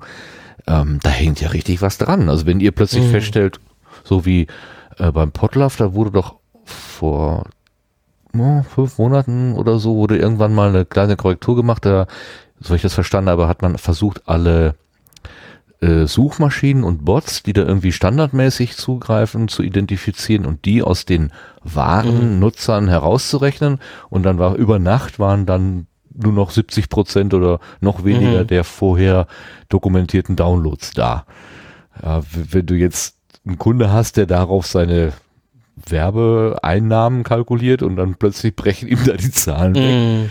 ähm, das hat ja doch Folgewirkungen und das kann auch auf euch wiederum zurückschlagen, wenn, wenn eure Zahlen nicht so belastbar sind, wie eure Kunden glauben, dass sie das wären. Ne? Also das ist echt ein schwieriges Gewerbe. Also da möchte ich auch nicht tauschen. Dann möchte ich auch nicht bei euch arbeiten. ja, ja, also jetzt jetzt äh, lustig, dass du es so ansprichst, weil weil tatsächlich hatten wir, äh, wie schon vorhin erwähnt, dieses Problem mit Internet Explorer ähm, identifiziert. Jetzt schon, glaube ich, vor drei Wochen oder so. Ähm, vor zwei Wochen kam dann so unsere Stellungnahme und ja, es war nicht einfach, weil es gab schon ein paar Kunden, die bis über 30 Prozent weniger Downloads plötzlich hatten. Ne? Ui. Ui, ja, und äh, wenn die dann noch zusätzlich mit ähm, Werbeagenturen in, in ja, Verhandlungen stecken, äh, dann ist es natürlich äh, umso äh, schwieriger, so, so, solche Informationen oder so, sowas anzukündigen, ne? Dass man das, also wir, wir sehen uns natürlich eher so als, ja, wir haben den Fehler ähm, erkannt und gefunden und so schnell es ging gefixt, aber natürlich ist dann die andere Seite, es gibt verschiedenste Interpretationen von dem, was passiert ist dann. Ne? Also für, für, ja, es gab schon ein paar, die gesagt haben, okay, eure Zahlen sind aber nicht zuverlässig. ja, muss man dann, ja. äh, ist dann, ja, man muss dann einfach äh, schauen, was man macht, auch, aber wir haben uns wirklich dann dafür entschieden, transparent zu bleiben. Ja, zu sagen, okay, es ist nicht einfach, aber wir machen es einfach. ähm, und schön, es ist nicht einfach, wir machen es einfach. aber also, es ist nicht einfach, äh, so ganz ehrlich und transparent zu sagen, Leute, ja, das war ein Fehler. Ähm, sind vielleicht, wir fühlen uns vielleicht nicht schuld äh, an dem Fehler, aber schon, es betrifft uns alle natürlich jetzt. Und ja, wir müssen einfach das Beste draus machen und positiv betrachtet waren wir auch die Ersten, die, den Problem, die das Problem gefunden haben. Das muss man dann auch immer so sehen. Ähm, aber ja, das ist ärgerlich und äh, damit muss man immer noch rechnen heutzutage.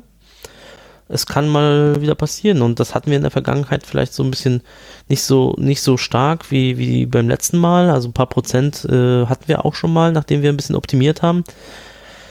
Äh, ja, es ist nicht immer einfach. Äh, und ähm, diese Interessen sind einfach da.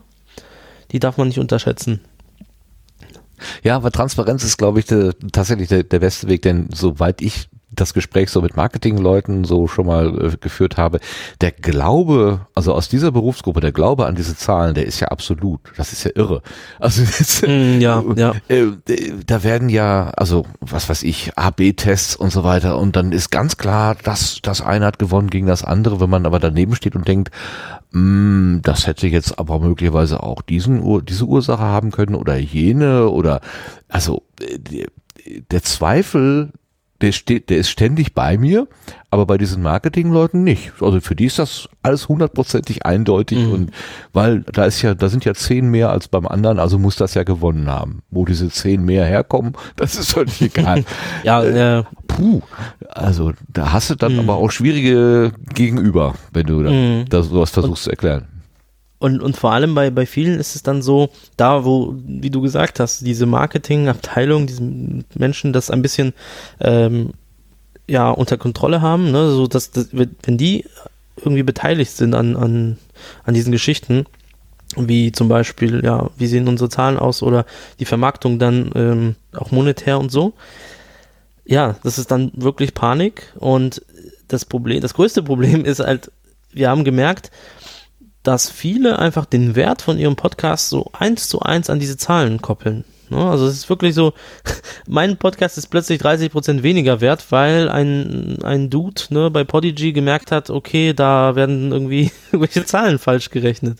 Ne? Also es ist Quatsch, das ist nicht so. Ne? Der Podcast ist weiter da, der ist wahrscheinlich weiter unter den äh, Top 50 irgendwie auf iTunes, wenn man irgendwie solche Statistiken mag oder so. Ne? Also der ist weiter, man hat weiter die Community, man hat weiter die Leute, nur die Zahlen sehen halt ein bisschen anders aus. Aber äh, ja. ähm, mhm. Und mit mhm. sowas äh, müssen wir dann auch äh, im Alltag so ein bisschen kämpfen. Ne?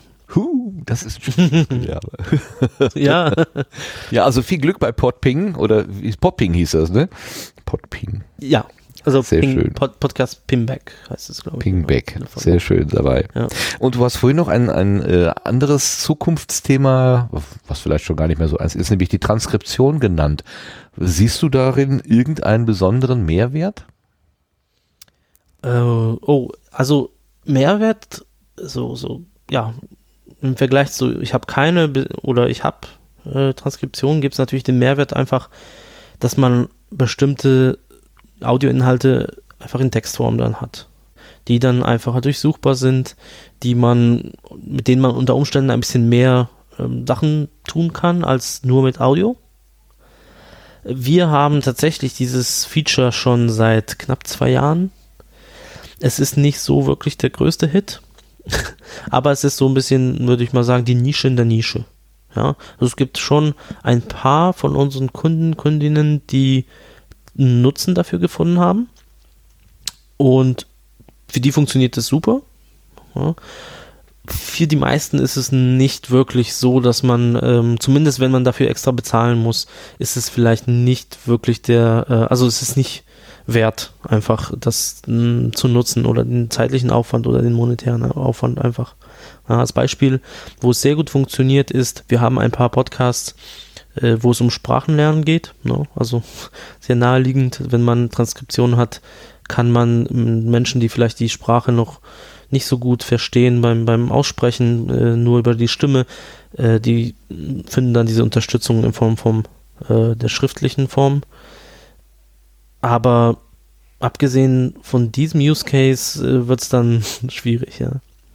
Obwohl auch da entwickelt sich gerade das Thema ein bisschen. Wir haben neulich gehört, dass äh, Auphonic jetzt auch andere äh, Backends unterstützt, die wohl ein bisschen besser sind, was die Spracherkennung angeht.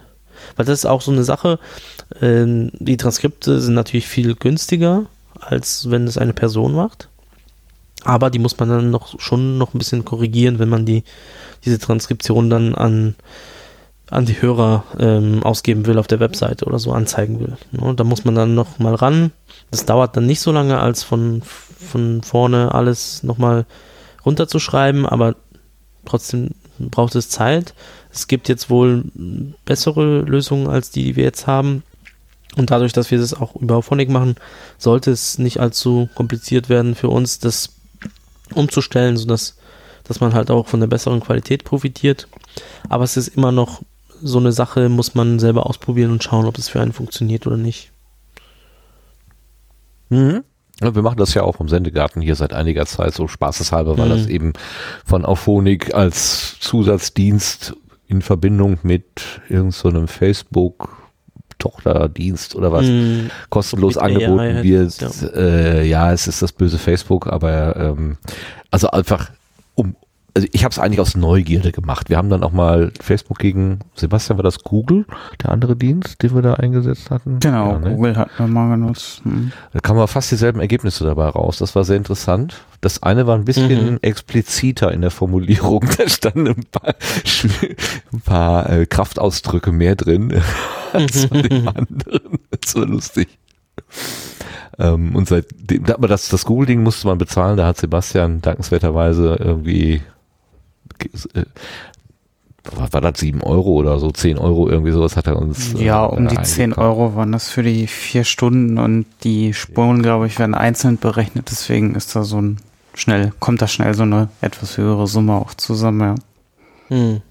Das andere ist kostenlos, deshalb läuft das einfach immer so mit, bis sie das irgendwann mal kostenpflichtig machen. Ich glaube, dann schalten wir es auch wieder ab, weil so viel ist es jetzt nicht. Es ist ganz witzig, ich habe das den Eindruck, dass ähm, manchmal so, so Sprünge in der Entwicklung drin sind. Dann, dann äh, gibt es so Transkriptionen, die sind voller Fehler, haarsträubend, kaum nachvollziehbar und dann plötzlich gibt es wieder Transkriptionen, wo ähm, also als hätte es jemand mitgeschrieben, überwiegend korrekt dargestellt. Also das ist etwas schwer vorherzusagen, was da genau im, äh, am, am Werke ist. Gut, bleiben wir bei der Sprache, da, sind wir auch viel sicherer. Ihr habt jetzt einen eigenen Hauspodcast gestartet. Warum macht er das denn? Ähm, ja, erstens, weil es schon fast peinlich war, dass wir keinen eigenen Podcast hatten. ähm, es hat einfach, ähm, lange gedauert, bis wir irgendwie so weit waren, dass wir äh, die Zeit und irgendwie das Format gefunden haben. Aber ja, wir haben jetzt äh, einen ziemlich Meta-Podcast, äh, der Podcast äh, News Podcast heißt, äh, beziehungsweise einfach Podcast News vom Podigy. Und da äh, haben wir uns einfach mh, mm, ja, vorgenommen, das Wissen, was wir zum Teil so im Alltag einfach ähm, ja, dazu gewinnen oder die Dinge, mit denen wir uns im Alltag so ein bisschen auseinandersetzen, die einfach mal alle zwei Wochen in einen Podcast zu gießen, weil, weil wir natürlich in dieser ziemlich komfortablen Situation sind, so zumindest in dem Podcasting-Universum, dass wir sehr nah an, an vielen wichtigen Dingen sitzen, so an der Schnittstelle zwischen ähm, den, den Produzenten und den Hörern. Und ja, natürlich auch auf, auf technischer Ebene setzen wir uns jeden Tag äh, mit, mit Themen, mit verschiedenen Themen auseinander, die der, ja, der durchschnittliche Mensch eher damit weniger zu tun hat. Aber umso mehr glauben wir, dass, dass wir so ein bisschen Mehrwert dadurch auch schaffen, dass mh, vielleicht ein paar von den ambitionierten äh, Podcastern, Podcasterinnen äh, oder jemand oder Menschen, die es einfach äh, mittlerweile professionell machen, vielleicht auch ähm, ja gewissen Mehrwert finden, weil wir da über Themen berichten, die halt schon ein bisschen tiefer ins Detail gehen. Ähm, und ja, das Wissen kann man vielleicht selber auch indem man ein paar Newsletter abonniert, äh, sich aneignen, aber nicht, vielleicht nicht alles. Auch so, weil wir zum Beispiel jetzt neulich über diese Umstellung auf HTTPS gesprochen haben und uns dann auseinandergesetzt haben, wie das dann tatsächlich äh, funktioniert und so und darüber berichten wir dann. Das, das wissen nur die wenigsten. Und das ist so ein bisschen die Idee äh, hinter diesem Podcast.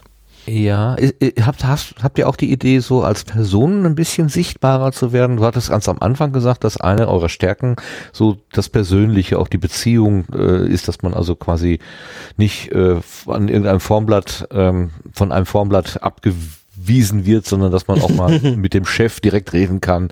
Ähm, ist das auch so der Versuch, ähm, diese persönliche Kommunikation über das zwar unpersönliche, aber persönlichere Mail, äh, Medium als ein Newsletter äh, zu schaffen, diese Verbindung, oder hat das gar nichts damit zu tun? Doch, doch, also es hat absolut sehr viel damit zu tun. Also das ist auch eigentlich, mm, um das so ein bisschen zu drehen, ist das Problem war, glaube ich, eher bisher, dass wir uns nicht so wirklich noch getraut hatten, äh, an die Öffentlichkeit zu gehen und zu sagen, du, wir machen jetzt einfach einen Podcast, weil wir einfach auch irgendwie diese Erwartungen von uns selber hatten, so das muss auf einem gewissen Level sein, weil wir ja selber irgendwie ja einen Podcast-Hosting-Dienst bieten und wir können nicht einfach irgendwie einen schlechten Podcast machen und äh, ne, obwohl das eigentlich Quatsch ist, wir haben mit äh, vielen Leuten drüber gesprochen und haben gesagt, macht einfach, ne? Also es wird erstens am Anfang nicht so, dass es halt die Massen äh, hören werden und zweitens äh, ist dann halt so, aber dafür ist vielleicht der Inhalt interessant und äh, mit der Zeit wird es dann immer besser. Aber ja, definitiv äh, ist es halt schon so, gehört zu der, zu der Entwicklung, zu dem Prozess, dass wir uns ein bisschen ähm, sichtbarer machen als Menschen.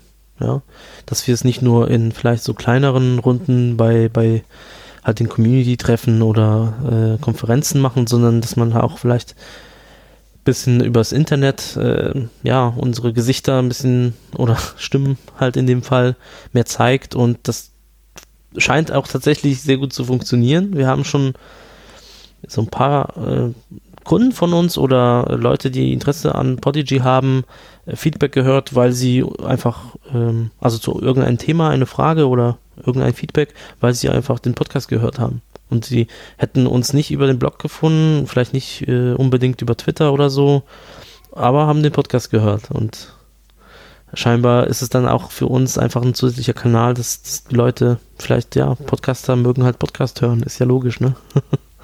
Das sollte man annehmen. Hörst du selber auch Podcast? Oder kannst du es nicht mehr ertragen? Äh, ja, also ich höre mehr, als ich eigentlich äh, Zeit für habe. ähm, manchmal habe ich so, so, eine, so, diese kleinen Pausen, jetzt, jetzt diese letzte Woche ähm, auch privat bedingt und so, ein bisschen weniger, aber in der Regel habe ich da eine Playlist, die ist unendlich lang und äh, unendlich bunt, würde ich mal behaupten. Ähm, ja, ich versuche so viel wie möglich immer zu hören. Mal klappt es besser, mal schlechter. Aber wenn es zeitlich geht, dann, also ich bin eigentlich immer am Podcast hören, so, so. außer ich arbeite halt, wo ich mich fokussieren muss auf ein Thema, dann geht es natürlich nicht. Aber so, wenn ich meine Freizeit gestalte, dann dreht sich sehr, sehr viel um das Podcast hören. Okay. Ähm, weil du ja gleich äh, weg musst äh, und wir ganz am Ende immer so die Blütenschätze haben, hast du irgendwas in letzter Zeit gehört, wo du das Gefühl hattest, ah, das ist besonders gelungen, das hat mich irgendwie ange, wie soll ich sagen, angesprungen, also das hat mich, das hat mich besonders bewegt irgendwie? Also das Thema bewegt, äh, da passt tatsächlich ganz gut. Ähm, der, diese, diese mh, mm, Reihe von fünf äh, Episoden, die 4000 Hertz jetzt ausgebracht hat, ähm, diese Liebesgeschichte. Ähm, Achso, das mit dem Ende, ne? Genau. Genau. Was ähm, zu Ende, ja. Und also ich muss fairerweise sagen, ich habe nur die zwei ersten Folgen gehört, aber das nur aus zeitlichen Gründen einfach nicht äh, weitergehört jetzt bisher, aber das werde ich noch machen. Aber ich fand es einfach mal äh, interessant zu sehen, dass es noch so ähm, Themen gibt, die man äh, sehr selten ne, in, in Podcasts findet. Sowas wie Liebe, Beziehungen, also jetzt nicht Sex-Podcast, ne, also, so, sondern wirklich auf einer anderen Ebene, dass man äh, das halt selten findet, ja, und dann noch so eine, so eine sehr, sehr intime, persönliche Geschichte, wo man sagt, ist ja logisch. Podcasting, sehr intimes Medium. Warum gibt es nicht mehr von solchen Geschichten? Einfach, wo Menschen ihre eigene Geschichte irgendwie erzählen und in dem Fall halt eine Liebesgeschichte, ja, und wie es zu Ende ging und was es für Probleme gab und so ein bisschen Introspektive. Ich meine, ich bin auch großer Fan sowieso von 4000 Hertz, äh, weil ich glaube, die machen ähm, immer qualitativ sehr, sehr hoch, hochwertige Sachen.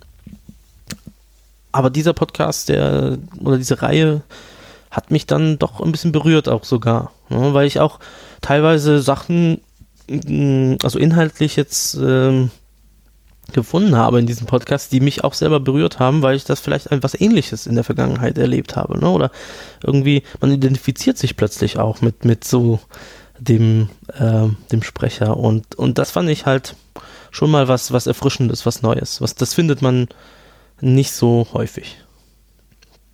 Vielen Dank für den Hinweis. Ich habe es gesehen, dass es, dass es produziert wird, aber ich habe noch selber nicht reingehört. Aber jetzt hast du mich ausreichend neugierig gemacht, dass ich dann da doch reinhören muss. Das geht ja nicht anders.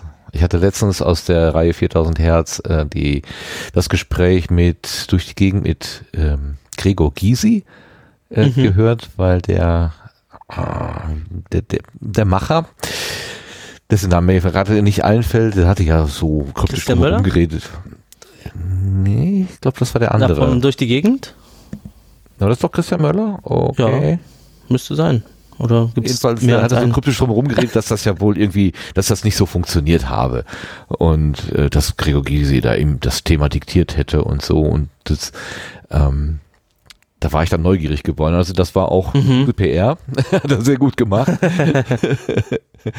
ähm, ich konnte so einige Aspekte, die er da so aufgeführt hat, gar nicht so richtig nachvollziehen. Also so schlecht fand ich das Gespräch gar nicht. Und ähm, ich habe das Problem gar nicht so sehr gesehen wie der Machende selber. Aber fand ich interessant, dass er sich diese Fragen stellt. Mhm. Also habe ich dann auch mit, mit ein bisschen Interesse gehört. Schön. Ich bin jetzt durch mit meinen Fragen. Ich habe mich auch so ein bisschen an die 90 Minuten versucht zu orientieren, aber da du ja jetzt ein Mensch bist äh, aus der Entwicklerperspektive und mit Audioentwicklung, äh, muss ich unbedingt nochmal äh, zum Sebastian quasi rübergeben. Äh, hast du aus der Perspektive des Audium Bastelns, Audio entwickelns vielleicht noch irgendeine spezielle Spezialfrage an den Marty? Das würde ah. mich nicht wundern, wenn das so wäre. Oh, ich habe jetzt Angst. nee, ganz. Jetzt blamiere ich mich bei der letzten Frage noch. Nein. Nein, also ich, äh, mir fällt jetzt spontan äh, tatsächlich keine ein, aber ähm, äh, vielleicht kannst du aber noch mal so einen Ausblick geben. Was, was habt ihr jetzt vielleicht noch so, ähm, habt ihr vielleicht irgendein spannendes Thema neben diesem äh, Tracking, wo ihr jetzt vielleicht auch noch dran arbeitet oder so? Ja, also wir arbeiten gerade an, würde ich mal fast sagen, zu vielen Sachen auf einmal. Wir sind ein kleines Team. Ähm, also jetzt äh, neben den, den quasi Daily Business, ne, den, den Tagesgeschäft, haben wir dieses Jahr, es steht schon so ein bisschen ähm, äh, unter dem Motto Monetarisierung irgendwie. Also wir haben ja vor ein paar Wochen, mittlerweile Monaten auch angekündigt, dass wir an einer ähm, sogenannten Premium-Plattform arbeiten, ähm, die es ermöglichen soll, äh, bestimmte Inhalte ähm, zu verkaufen als Podcaster. Äh, da sind wir jetzt schon in dem äh, Endsprint quasi. Das kommt jetzt sicherlich, ähm, ja, ich darf nichts versprechen, aber ähm, es kommt äh, nicht zu weit in der Zukunft. Also äh, kommende Wochen die erste Version zumindest davon. Und als zweites, äh, streng geheim, arbeiten wir an einer anderen Form von Monetarisierung. Und zwar geht es ein bisschen eher in die Richtung ähm, Werbung oder dynamische Werbung. Da haben wir auch so, schon so ein paar Konzepte, Ideen am Laufen. Das ist aber noch nicht so reif, dass man da irgendwie was Konkretes zu sagen kann. Auf jeden Fall bis Ende des Jahres sind wir mit solchen Themen erstmal beschäftigt. Mhm. Habt ihr denn da so eine Programmiersprache, die ihr am liebsten habt oder folgt ihr auch dem Trend, irgendwie alle zwei Jahre das Ganze nochmal neu zu schreiben, weil sich irgendwie wieder eine neue Sprache entwickelt hat? Das ist ein, eine sehr gute Frage, weil ähm, bisher war es immer so, ich war ein bisschen so der Verrückte, der immer alle zwei Jahre halt diese neue Programmiersprache, ne, der the, the latest shit irgendwie äh, nutzen wollte und Ben war immer so ein bisschen zurückhaltender und äh, ein bisschen konservativer nach dem Motto, hm, mal schauen, vielleicht äh, ist es dann doch zu viel Aufwand und so. Und irgendwann war es bei mir dann, also wir haben es die ganze Zeit mit, äh, grundsätzlich mit Ruby, Ruby on Rails durchgezogen, außer ein paar ja, kleine Services nebenbei, die vielleicht aus bestimmten Gründen äh, was anderes brauchen, wie zum Beispiel mehr Performance oder mehr Geschwindigkeit. Da haben wir zum Beispiel für die Statistiken so einen Go-Service am Laufen, der deutlich effizienter ist beim Aggregieren der Daten und so. Aber ja, es, äh, dank, dank Ben wahrscheinlich äh, sind wir immer noch auf Ruby on Rails eigentlich zufrieden. Und mittlerweile kann ich es mir einfach nicht vorstellen, das, was wir haben, in was anderem umzuschreiben. Das geht einfach nicht mehr. Das ist zu viel und da sind auch zu viele Stunden und Tage Aufwand äh, in so ein Projekt geflossen und in die Bugfixes und die Verbesserungen. Ähm, das, das geht mittlerweile, glaube ich, nicht mehr. Ja. Was, was, was vielleicht ansteht bei uns, ist so ein bisschen Refresh auf der Frontend-Seite. Da hatten wir angefangen, als es noch so die ersten Angular-Versionen gab, äh, so, so als Frontend-Frameworks. Das ist nicht so gut gealtert. Äh, da gibt es halt schon viel, viel bessere Sachen mittlerweile, Vue.js, React.js und, und solche Spaße. Und da müssten wir wahrscheinlich ran, weil es einfach auch zum Teil uns dann ausbremst mittlerweile. Aber so der Rest bleibt erstmal so wie wie es ist alles. Wir schrauben auch viel an, aktuell eher an Infrastruktur, also Skalierung von den Servern, weil es halt mittlerweile nicht mehr so bei uns in Prozessen wie in, in, in Servern skaliert wird. Also ähm, das ist so ein bisschen mehr, was jetzt dazugekommen ist. Also auf technischer Ebene. Ja, bin ein bisschen äh, abgeweicht von deiner Frage, aber Nö, so ist doch äh, mal ein ganz guter Einblick so ein bisschen in die Werkstatt sozusagen. Die Server, äh, die betreibt ihr aber nicht selber. Das ist dann auch eingemietet irgendwo. Oder macht, habt ihr auch eine kleine Farm noch irgendwo stehen? Nein, nein, um Gottes Willen. äh, wir haben schon von Anfang an eigentlich so einen Mix aus Cloud und, ähm, na, wie heißt das? VPS, ähm, also so Virtual Server irgendwo. Also aktuell sind wir noch teilweise bei Heroku, teilweise bei Amazon AWS und teilweise bei Hetzner. Und das bewegt sich so ein bisschen, je nachdem, zum Beispiel, wenn wir irgendeine Komponente auslagern müssen, zum Beispiel dieser äh, Statistikdienst, der wird dann vielleicht, der läuft dann woanders, zum Beispiel bei Hetzner jetzt mit dieser Hetzner Cloud-Lösung sind wir super zufrieden. Also günstiger und besser kriegt man einfach Cloud nicht.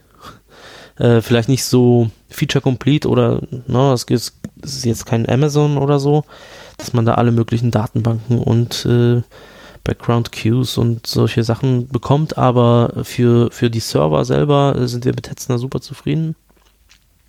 Und ja, und der Rest läuft bei, noch bei Heroku. Mal schauen, wie lange noch, äh, weil es halt schon mittlerweile ein bisschen teuer geworden ist. Aber trotzdem noch ziemlich komfortabel. Jo, prima. Ähm, ihr guckt auch nach, nach, nach Amerika rüber, um von da noch Kunden zu werben. Ähm, hm. Wir sprachen eingangs, haben wir glaube ich noch nicht aufgenommen, von der Podcast Movement ähm, Veranstaltung, die demnächst in Philadelphia startet. Äh, du bist nicht da, aber der Ben ist drüben, um Marketing mhm. zu machen, um Werbung zu machen, um den großen wie, äh, wie hast du gerade gesagt, Lipsin und äh, äh, na, wie heißen sie denn jetzt? zwei, drei große äh, Konkurrenz zu machen? Nein, also tatsächlich nicht. Äh, Konkurrenz wollen wir nicht machen und äh, wie der Ben das sagt, wir wollen bloß nicht, dass die irgendwie merken, dass äh, über dem Teich auch Podcasts gemacht werden. äh, also dass sie das nicht merken oder dass sie es nicht merken. Die, wir wollen das nicht, dass also die, dass die dass die Lipsins und äh, halt äh, Podbeans dieser Welt äh, nicht merken, dass es uns gibt, so nach dem Motto. Äh, nee, aber eigentlich ist es halt schon so, wir sehen uns nicht in, aktuell zumindest nicht in der Lage, in sowas wie den US-Markt in irgendeiner Form ne, anzugehen und zu versuchen, da äh, groß ein Zeichen zu setzen oder äh, das, das ist einfach schon ein Markt, der ist sehr gesättigt, der ist sehr groß, da werden sehr große Summen bewegt, um überhaupt äh, sichtbar zu werden. Ne? Also da ist der Konkurrenzkampf einfach auch so enorm groß. Da haben wir in, ja, aktuell einfach keine Chance. Und äh, so und das sehen wir eher nicht negativ, sondern wir sehen es positiv, weil es uns den Fokus deutschsprachig beziehungsweise äh, Europa ne, so setzen lässt und wir bleiben erstmal dabei, dass wir vor allem aktuell noch dieses Jahr mindestens den deutschsprachigen Raum äh, bespielen wollen und uns stark auf den deutschsprachigen Raum fokussieren, weil es uns einfach äh, möglich ist. Mhm. Aber zumindest mit dem Namen habt ihr schon eine sehr internationale Wahl getroffen. Podigy ist sicherlich auch in Amerika gut auszusprechen und verständlich. Wie ist denn das zu dem Namen eigentlich gekommen? Ah, das, da gab es auch mindestens einen anderen, ja, das, es gab einen Namen, der zum Glück nicht äh, geworden ist. äh, der hieß, äh, ich glaube, die erste Version hieß tatsächlich Podcast Thing. Also ne, mit TH statt einfach TI, Podcasting. Natürlich wäre das äh, erstens nicht so einfach auszusprechen, vor allem in Deutschland. Und zweitens äh, so ein bisschen albern doch, ein bisschen. Mh. Hm. Und ich glaube, irgendwann kam der Ben mit der Idee, Podigy. Aber so richtig, warum Podigy, kann ich nicht mehr sagen. Also ein bisschen vielleicht schon inspiriert von Prodigy, aber dann doch nicht. ähm, naheliegend, ja. naheliegend, ja. aber ähm, ja, zum Glück ähm, ist der Name, also der Name wurde schon ein bisschen international gewählt, weil auch unser Motto ist nicht nur deutschsprachig zu machen, sondern wir, wir sind schon offen. Also wer von anderen Ländern zu uns kommt, der soll auch auf Englisch klarkommen mit dem Service und deswegen sind wir komplett äh, zweisprachig. Äh, überall, praktisch überall gibt es Übersetzungen für, für alles. Aber so rein äh, markttechnisch, ähm, Präsenz, ähm, Marketing und so weiter sind wir jetzt eher stark in den deutschsprachigen Ländern. Ja, also wir schließen niemanden aus aus anderen Ländern, aber unser Fokus liegt einfach in den deutschsprachigen Ländern. Gut. Jetzt ich, bin ich wirklich durch. Jetzt äh, habe ich jetzt, keine jetzt, jetzt bin ich so mehr. schön richtig warm geworden gerade. ja, jetzt überlege ich dem, dem Lars, der kann ja jetzt weitermachen, würde so schön warm gelaufen. Lars, ich hätte hier einen warm gelaufenen Gesprächspartner für dich. Hast du noch eine Frage an ihn? Eine Frage. Ähm, ja, mir kam zwischendurch mal eine Frage, ist jetzt allerdings so ein bisschen aus dem Zusammenhang gerissen, aber ich stelle sie einfach mal. Als ihr so 4000 Hertz bekommen habt und äh, andere Kunden, die jetzt so ein bisschen namhafter sind, wenn man auf die Homepage guckt, dann sieht man einige davon. Wart ihr von, dem, von den Features her soweit komplett, dass die sich im Prinzip ins gemachte Bett setzen konnten, äh, legen konnten oder ähm, waren da noch Anpassungen nötig, weil es ein bisschen spezieller wurde? Also ja, 2016 war es schon noch so, dass man, bevor so ein bekannter Kunde zu uns kam, erstmal ins Gespräch ging, was können wir, was können wir noch nicht, ähm, wann können wir es äh, liefern oder nachliefern quasi. Ähm, und ja, das war 2016 definitiv noch sehr, sehr häufig der Fall zum Glück mittlerweile wird es immer, immer seltener, dass man für bestimmte Kunden noch irgendwie ein spezielles, besonderes Feature bauen muss oder irgendeine Anpassung. Und wenn, dann nutzen wir es aktuell zu unserem Vorteil, denn wenn jemand äh, als große Firma kommt und sagt, ja, ich brauche aber unbedingt dies oder das, dann redet man vielleicht über eine personalisierte Leistung, die dann vielleicht zusätzlich in Rechnung gestellt wird oder so. Habt ihr denn da, äh, habt ihr denn da Features äh, implementieren können, von denen die anderen dann auch was hatten? Oder sind das alles dann schon, schon eher spezielle Sachen, die jetzt das wirklich nur drauf, einem Kunden ja. helfen?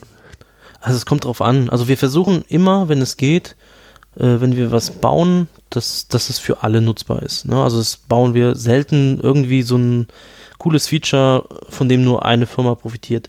Was wir machen ist, wir bauen einfach irgendwelche Anpassungen, Sachen, Designs, die vielleicht ne, anders äh, sind oder zum Beispiel, wenn man sich jetzt die paar ähm, Zeitschriften, ähm, Verlage anschaut, wie Zeit Online oder Süddeutsche und so, die haben halt, was Design angeht, halt schon ganz, ganz andere Ansprüche als die meisten.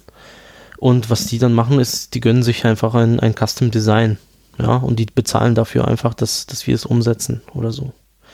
Ähm, das ist aber dann nicht so, dass wenn wir für ähm, Süddeutsche jetzt ein Design umsetzen, dass man kann da an der Stelle dann nicht nichts draus machen für andere. Ne? Also das ist dann ein anderer Fall.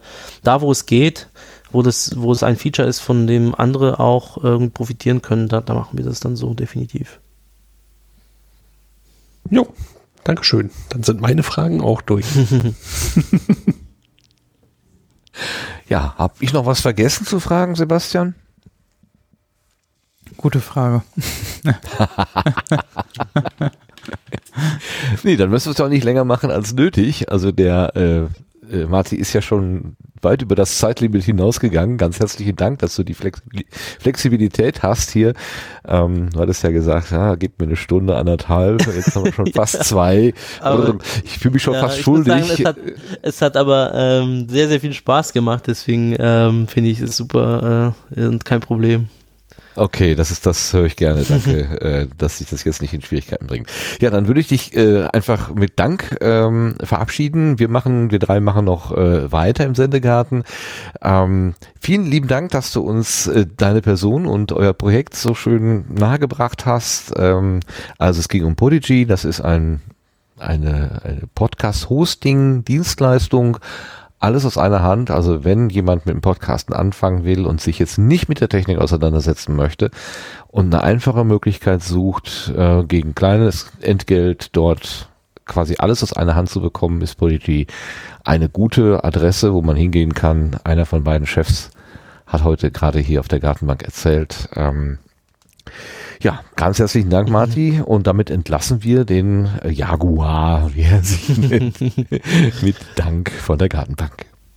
Ja, danke euch für die Einladung. Äh, es war mir ein Vergnügen. Ja. Vielleicht kommst du demnächst nochmal wieder, wer weiß. Wenn, wenn ihr irgendwas Tolles ausgeheckt habt, wie die äh, Statistiken so funktionieren wie geschnitten Brot, dann äh, klingel doch mal genau. kurz an und dann erzählst du es hier nochmal. Dann, äh, ja, gut, super. Dankeschön. Alles klar. Dann kommen Danke wir von euch. der Gartenbank runter und gehen ins Querbeet.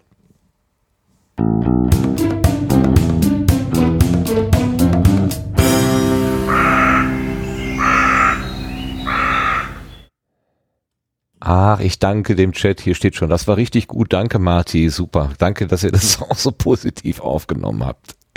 Im Querbeet, da haben wir ein paar Themen zusammengetragen. Ich gucke mal. Ähm, ich fange mal an, das ist schon eine Weile her, der Grimme Online Award 2018. Da hatten wir vorher von erzählt, äh, dass er stattfinden wird und inzwischen hat es die Preisverleihung gegeben.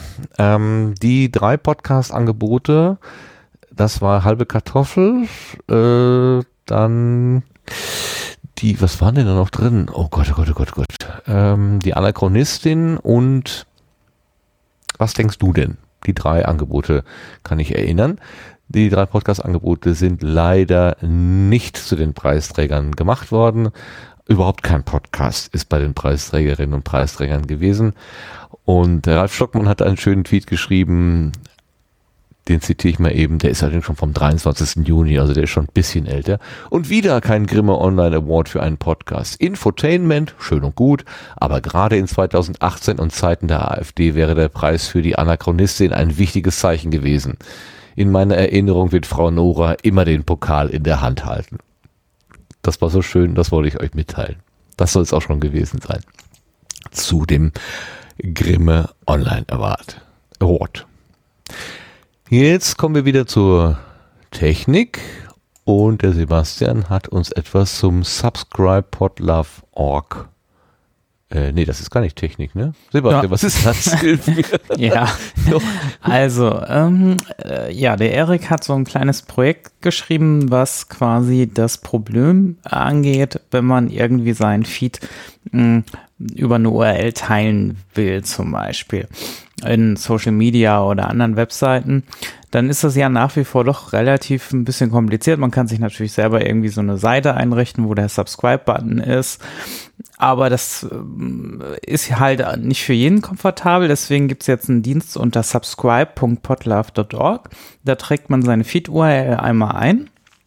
Und die wird eigentlich nur an die äh, äh, URL oben dran gehängt äh, so gesehen und dann generiert das Ganze eine Seite, wo direkt ein Abonnieren-Button ist und ähm, wo vielleicht auch in Zukunft noch andere Infos und auch der Link zur Webseite entsprechend erscheint. Und den kann man dann zum Beispiel in Twitter einfach fallen lassen.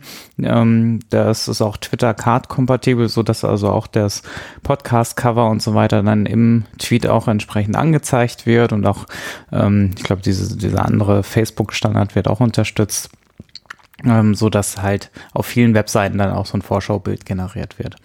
Ja, und dadurch kann man halt jetzt relativ simpel ähm, ja, sein, äh, über einen Link seine, seinen Abo-Button quasi in die Welt verteilen jetzt nochmal für ein ganz doof. Ich, also erstens, ich bin gerade wegen der Subscribe durcheinander geraten, weil da steht nämlich subscribe.potluck.org und da habe ich gerade äh, nicht geschaltet, dachte, das wäre die Konferenz. Nein. Nein, das ist die Tätigkeit. Das ist die Tätigkeit, die Technik. Also ich habe jetzt ein, äh, einen RSS-Feed, ja. meinetwegen vom Sendegarten. Ja, genau. Und habe aber keine, keine Homepage. Also, ähm, ja, hast die vielleicht auch, aber du hast vielleicht, na, der ist halt immer ein bisschen versteckt auf der Webseite. Wenn du jetzt irgendwie nur deine Webseite teilst, dann ist das ja nicht sofort das prominente Ding, was jemandem angeboten wird, wenn man auf die Webseite wahrscheinlich geht. Das ist vielleicht irgendwo oben, aber nicht, also du willst jetzt, du hast die Intention eigentlich direkt, dass jemand mit dem Link, den du jetzt teilst, abonniert bei dir. Also dieses in your face, ja? Also genau. so, Patsch. So, okay. Let me Google that for you.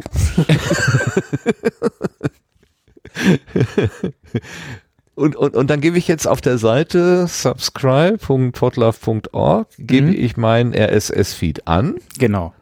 Und dann baut er mir eine URL, also eine Seite, wo nur ein, ein, ein Subscribe-Button drin ist, äh, mit dieser von dir genannten URL-Erweiterung da. Und die kann ich dann teilen. Genau. Ah, okay. Ah, ja, ich habe hier nochmal, äh, äh, Erik schrieb ja, I made a thing, turn any podcast feed into a page with the podlove.org subscribe button for easy sharing on Twitter, even if the podcast website doesn't have a podlove subscribe button. Ähm, und das hat mein Hirn verdreht, das habe ich überhaupt nicht verstanden. Ich habe es auch nie ausprobiert.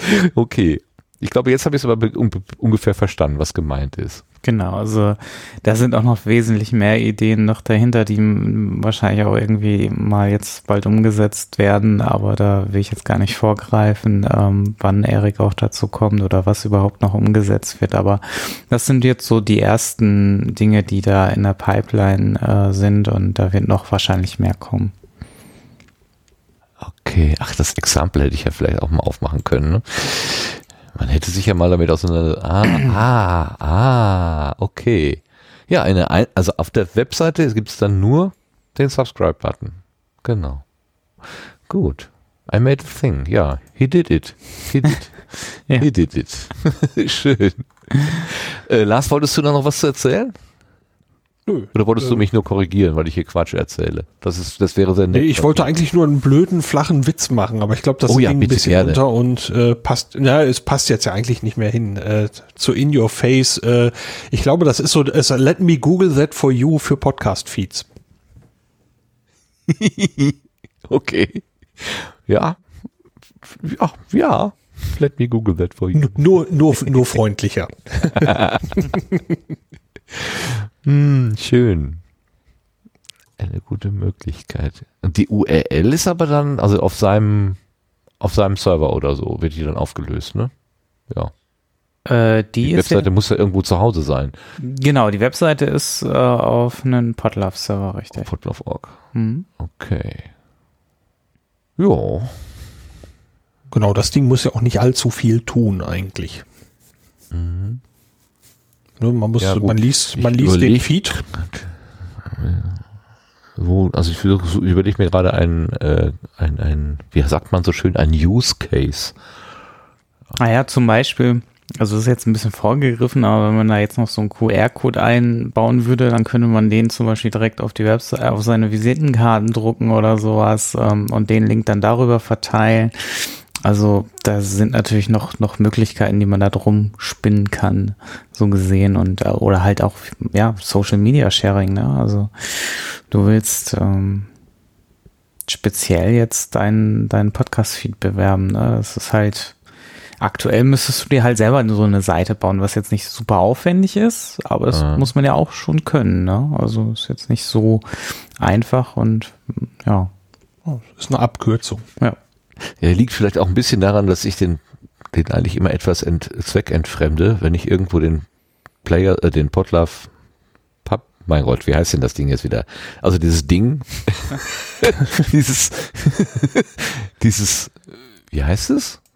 Subscribe-Button. Subscribe-Button, mein Gott. Ja, wenn ich den irgendwo sehe, dann klicke ich da meistens drauf unter Other, Other App und dann hole ich mir da nur den, den, die, äh, die äh, Feed-Datei raus, also den, den, den, yeah. äh, den Pfad zur RSS-Datei und trage die dann wieder oben irgendwo ein, wo ich meine, sie brauchen zu können. Also ich benutze die Funktionen des ähm, Subscribe-Buttons gar nicht so richtig. Von daher bin ich vielleicht auch nicht die Zielgruppe dafür. Nicht so richtig. Nur ein bisschen. Ja, also ich benutze ihn schon ganz gerne, weil es relativ vereinfacht, einen ähm, neuen Feed auch einzutragen oder halt die Feed-Suche im Podcatcher Je nachdem, was gerade schneller geht. Ja. Ja. Da die Versuche. Na, sowieso das Beste. okay, ja, schönes Feature. Gut, haben wir das, glaube ich, äh, durch. Jetzt habe ich das auch verstanden. Wenn ich es verstanden habe, dann haben es wahrscheinlich alle Hörerinnen und Hörer auch verstanden.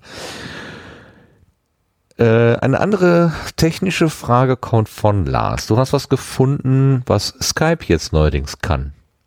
Ja, noch nicht ganz kann. Ähm, ich bin jetzt heute arbeitsmäßig ein bisschen, äh, bisschen mit Hintertreffen gewesen, aber ich versuche trotzdem mal äh, ein bisschen was dazu erzählen. Ähm, also Skype ähm, bekommt noch im Juli eine Reihe neuer Funktionen und äh, da sind dann auch Vorbereitungen dabei für Dinge, die dann noch kommen könnten. Und da ist sicherlich eine der interessantesten Möglichkeiten die, dass man eben äh, mitschneiden kann, wobei dieses Mitschneiden dann äh, direkt in die Cloud läuft. Das ist also keine lokale Aufnahme, so wie wir das jetzt hier bei Studio Link machen. Ähm, aber äh, man kann eben dann einen Mitschnitt ohne weiteres Brimborium machen, auch wenn der dann in der Cloud landet, was immer man davon dann halten möchte. Ähm, jetzt habe ich irgendwo gerade noch ein Fenster offen gehabt mit mehr. Sonst, äh, Sebastian, hast du gerade noch mehr parat, ähm, bis ja, ich das Fenster wohl, gefunden habe? Ja, als ich das gesehen habe, dass es das gibt, ist mir dann noch mal was anderes bei der Recherche aufgefallen. Es gibt wohl schon seit längerem so ein Hidden NDI-Button. Das ist ein Protokoll. Ein was? NDI. Hä? Bitte hm. noch mal von vorne. Es gibt seit längerem ein was? ein NDI-Schalter, also der wird wohl jetzt in der neueren Version jetzt wohl auch fast überall angezeigt. Ähm, das ist ein ähm, Protokoll quasi, das wohl auch viele im, im Videoschnittbereich äh, benutzen und dann quasi zur Aufnahme solcher äh, Geschichten nutzen. Und das scheint dann auch wirklich lokal zu sein. Ich weiß nicht genau, wie es funktioniert, was es alles mitschneidet. Aber das wäre eine Schnittstelle, über die eine Aufnahmefunktion, wenn man so eine Videoschnittsoftware hat, ähm, dann auch nutzen könnte. Also das wäre dann nicht nur cloud-basiert, sondern wahrscheinlich wirklich lokal. Okay. Ist Skype denn jetzt eigentlich äh, schlechter geworden oder gleich geblieben oder besser geworden? Man hört so unterschiedliche Dinge. Ich habe es jetzt auch schon länger nicht mehr genutzt. Habt ihr Erfahrungswerte? Ich habe keine Erfahrungswerte. Also ich nutze es höchstens mal zum, zum Chatten, äh, aber das ähm, ist sehr, sehr selten und Videocalls auch eher selten. Die paar Male, die ich es benutzt habe, fand ich es im Vergleich zu dem, was wir sonst gewohnt sind, eher grützig. Ja, aber ich, äh, also das letzte Mal, als ich es benutzt habe, schon eine Weile her, da habe ich noch gedacht, ach, ich habe doch hier mit Travis, äh, mit Travis aus Amerika äh, über Skype gesprochen und das war echt stabil. Also ich war überrascht. Stimmt, der hat ja irgendwas aufgenommen. Oh ja. Ich habe versucht, was im Englischen zu beschreiben. da reden wir lieber nicht drüber. Ich hoffe, er schneidet das alles raus, was er jeder uns benutzen will. Okay, aber das Skype war stabil, im Gegensatz zu mir. Gut. Dann kommen wir weiter. Ähm, Sebastian hat herausgefunden, dass jemand in Schwierigkeiten steht. Ja, die haben mir eine E-Mail geschickt. Ähm, genau, also LiberaPay haben wir vor ein paar Monaten, ist das glaube ich schon her. Äh, ja, wenn das nicht sogar schon letztes Jahr noch war. Ich weiß es gar nicht mehr.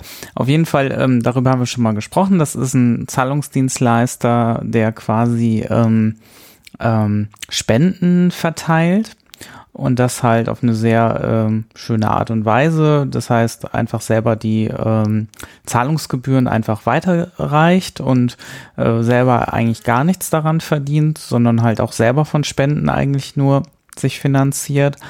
Ähm, hat jetzt allerdings Probleme, weil der jetzige Zahlungsdienstleister relativ kurzfristig die rausschmeißt. Ähm, das ist die Firma MangoPay. Ähm, ja, da haben jetzt alle eine E-Mail bekommen, dass man sein Geld erstmal abholen soll, bis halt irgendwann klar ist, ob ein neuer Zahlungsdienstleister gefunden werden kann und ähm, ähm, ja, wie es dann weitergeht, wird sich dann entscheiden. Ähm, MangoPay verweist da so ein bisschen auf ihre äh, AGBs. Hm, ich glaube, generell ist das Problem für MangoPay an dieser Stelle so ein bisschen die Tatsache, dass halt LiberaPay selber so ein bisschen Zahlungen verteilt und Finanzdienstleister ist in diese Richtung geht. Also wenn man die AGBs so ein bisschen quer liest, dann sind das immer so, so, ja, Produkte, Dienstleistungen, die sie nicht so gerne mögen. Ähm, und ähm, ja, aber so einen richtig genauen Grund haben sie eigentlich nicht geschrieben. Und ähm, außer dass ich jetzt äh, LiberaPay leider einen anderen Zahlungsdienstleister suchen muss. Aber vielleicht, LiberaPay hat auch schon in einem Blogbeitrag geschrieben, dass sie ähm, auch nicht ganz zufrieden waren. Gerade mit so amerikanischen Währungsumtauschgeschichten gab es wohl irgendwelche Probleme. Ähm, und da jetzt auch eine Chance zu sehen, ähm, quasi ihr ähm, Konzept halt da auch besser mit einem neuen Zahlungsdienstleister umsetzen zu können. Ja, das war's in Kürze. Also ähm, man kann jetzt, also jeder müsste eigentlich jetzt so einen Link bekommen haben, da kann man dann ähm, äh, draufklicken und sagen, entweder verteile, was ich noch an Guthaben habe, an alle, die, die denen ich äh, aktuell spende, oder halt äh, zahle es mir bitte aus. Die zwei Optionen gibt's da zum Beispiel und ja, das war es dann eigentlich auch schon dazu. Ich weiß ja nicht, ob der Tim Prittler äh, auch Libera Pay im Einsatz hat, aber wenn es so ist, dass jemand aus Libera Pay vielleicht rausgeht und Tim Prittlaff unterstützen möchte, der hat da gerade so eine Aktion laufen, tausend und eine Überweisungen in die Daueraufträge oder sowas. Also dann, dann lieber umstellen auf Dauerauftrag und IBAN. Ich glaube, das ist, das, dann, dann kommt er auch auf seine 1001 äh, Kunden, die er da haben möchte. Das hat er in der letzten, vorletzten Freakshow in Länge und Breite ausge, äh, ausgerollt. Das war ganz interessant zu hören, wie er das gerne hätte. Ganz witzig. Das war nur so ein Randgedanke. Und äh, dann jetzt habe ich, weil es gerade so schön reinpasst, ähm, äh, liebe Hörerinnen, liebe Hörer, kennt ihr Deutschlands erstes und bestes und schönstes Podcast-Festival? Mhm. Ja, Podstock, ich höre Podstock, Podstock, stimmt aber gar Juppie. nicht. es, ist, es ist was anderes. Es ist, Gott, wie heißt das? Äh, Auf die Ohren auf die Ohren. nach, jedenfalls nach den, nach den äh, Aussagen der, der Macherinnen und Macher dort. Also es gibt ein Podcast-Label, ähm, die heißen auch, glaube ich, auf die Ohren. Ja, ist das richtig? Und ähm, die, die äh, dort unter dem Label zusammengefassten Podcasterinnen und Podcaster veranstalten auch ein Festival irgendwo im Osten in Potsdam, in der Nähe von Potsdam. Du, äh, Sebastian, hattest ja mit dem mal ganz kurz Kontakt aufgenommen, ne, mit dem Organisator. Was hat er denn noch geschrieben? Mm, ja, war eigentlich ganz netter Kontakt. Also es äh, ging halt darum, dass sie halt auf der Webseite wirklich das mit diesem ersten Festival hatten. Das, ähm, da hatte ich dann nur freundlich mal geschrieben, dass das nicht so ganz stimmt. Und das hat er dann auch geändert. Also das war jetzt kein Thema und war alles gut. Ja, ja, nee, also das sollte jetzt eigentlich auch nicht, äh, nicht böse, böse rüberkommen. Nur es gibt halt, ähm, also du weißt, Podstock zu organisieren ist eine Herausforderung. Es gibt tausend Fragen und wo macht man es? Das fängt schon mit der Location an. Und äh, diese äh, auf die Ohren, dieses auf die Ohren Festival hat sich auch eine Location gesucht und zwar in einem Naturschutzgebiet und hat mal angefangen, eine Bühne in einen See zu bauen, was gleich die Bürgermeisterin auf die Palme gebracht hat und es hat Ärger gegeben im, äh, im, im Staate Potsdam. Das war ganz witzig. Der Sascha Erler hat mich äh, vor ein paar Tagen darauf aufmerksam gemacht. Ich ähm, äh, ach, der, der, der Lars äh, schreibt gerade schon die, die, äh, diese Links in, in den Chat rein. Das ist ganz spaßig zu sehen. Jetzt werden sie es wahrscheinlich dann doch machen, machen können. Ähm, ehrlich gesagt bin ich mal ziemlich neugierig ähm, auf Erfahrungen, aus Erfahrungsberichte von diesem Festival. Ob das so ähnlich wie Potsdok ist oder ähm, doch ganz anders. Naja, wahrscheinlich ganz anders. Ähm, oder ob das überhaupt so ans Laufen kommt. Da werden nämlich zum Beispiel noch freiwillige Helfer gesucht, da soll einiges mitgemacht werden, selbst getragen werden und so. Und das ist ja nicht, also es ist auch eine Herausforderung. Bin mal gespannt, ob das alles so funktioniert. Guckst du da auch mit Neugier drauf oder ist dir das eigentlich ganz egal, weil du mit deiner eigenen Planung so zu tun hast? Ja, also ich bin schon sehr stark jetzt gerade in der Endphase von der Podstock-Planung, so dass mir für sowas jetzt äh, da auch nicht ganz so viel Zeit und ähm, ja, aber das kann ja jeder, das ist ja, ja, es ist spannend. Also ich meine, mm, es, ähm, ich würde mich auch mal über Erfahrungsberichte freuen. Vielleicht kann man ja aus der ein oder anderen Idee auch mal was äh, machen. Aber ich glaube, an Ideen mangelt es uns tatsächlich nicht bei Podstock. Ähm, insofern, ähm, da, ja, aber könnte spannend werden und ähm. Vielleicht versorgt uns ja der Sascha Erler, der Flachlandreporter, auch äh, nach Durchführung dieses Treffens dort mit Informationen. In der letzten Ausgabe des Flachlandsreporters hat er nämlich relativ am Ende auch nochmal dazu was erzählt. Also wer das aus seinem Mund hören möchte, ist da gut mit beraten. Äh, nicht gut mit beraten sind wir dieses Mal mit den Ach nee, Setzlinge kommen erst noch. Ich wollte sagen, ich habe keine Setzlinge, aber wir kommen ja erst zum Blühkalender. Haha, dann machen wir erst den Kalender. Genau.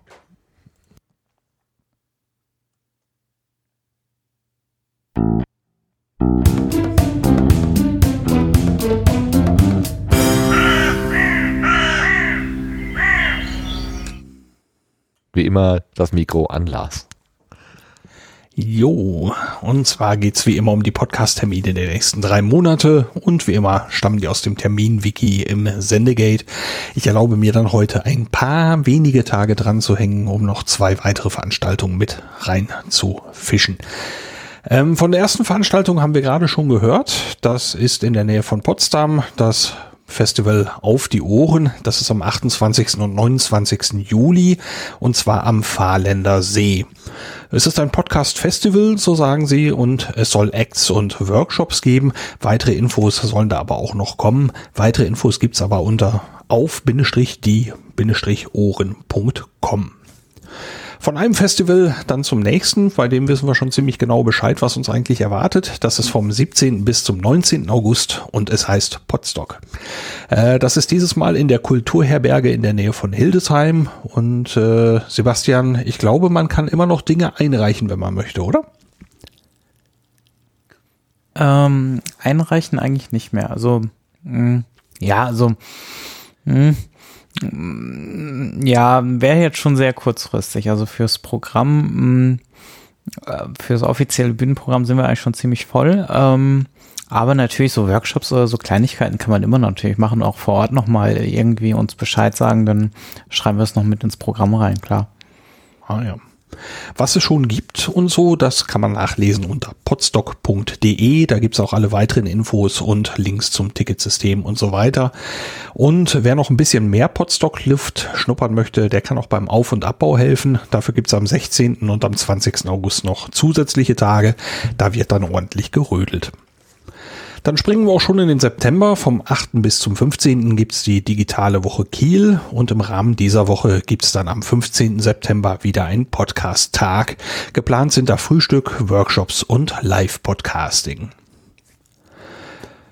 Dann am 30. September ist wieder der International Podcast Day. Der möchte Podcasting weltweit bekannt machen, wie das funktionieren soll, was man da selber tun kann, wie man sich beteiligen kann. Das kann man nachlesen im Web unter internationalpodcastday.com. Alles in einem Wort. Dann treffen sich auch die WissenschaftspodcasterInnen wieder, dieses Mal in Kiel. Das Treffen heißt weiterhin Ganzohr und das ist dieses Jahr vom 28. bis zum 30. September. Weitere Infos zu dieser Veranstaltung gibt's unter wissenschaftspodcasts.de. Dann das letzte Potto ist noch gar nicht lange her, aber das nächste taucht schon wieder in der Liste auf. Das ist am 5. Oktober.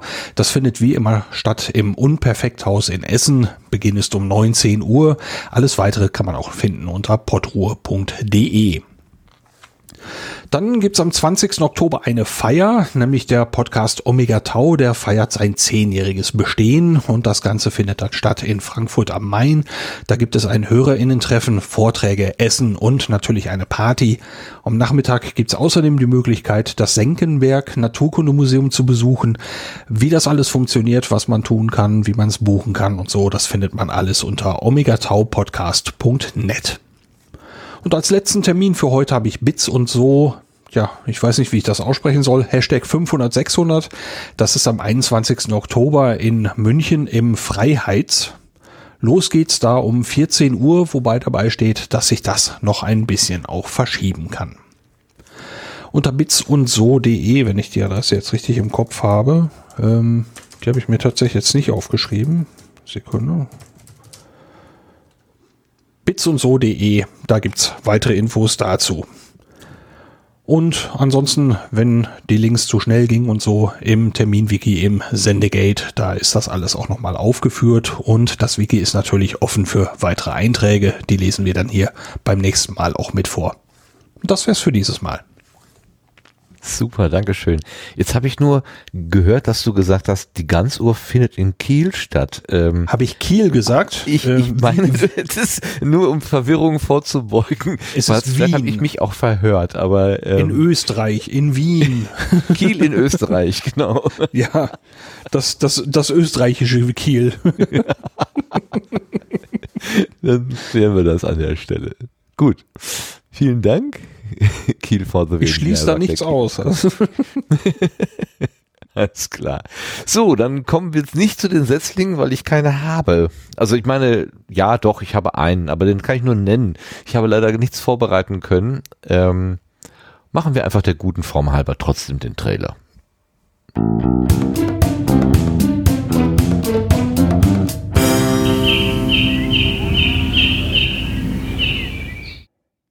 Und an dieser Stelle möchte ich noch einmal den neuen Podcast Podigy Podcast News erwähnen. Äh, Marty hatte es ja gerade schon äh, erwähnt. Ähm, da gab es vor kurzem am 26. Juni auch einen Tweet, der hieß, er ist da, er ist endlich da. Wir starten mit dem zweiwöchentlichen Format Podigy Podcast News.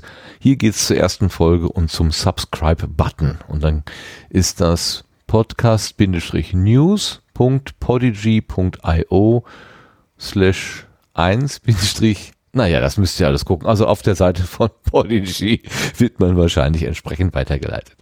Ähm, da also der Haus-Podcast von Podigy, von diesem äh, Dienstleister, der uns, wenn wir das möchten, alles Technische aus der Hand nimmt. Mehr Setzlinge habe ich dieses Mal nicht. Ähm, äh, es ist gerade obwohl Ferienzeit ist, ziemlich rummelig. Ähm, nicht nur bei mir, sondern bei, ich höre das auch bei anderen. Deswegen müssen wir auch an der Stelle ein kleines bisschen kürzer machen. Dann kommen wir schon zu den Blütenschätzen.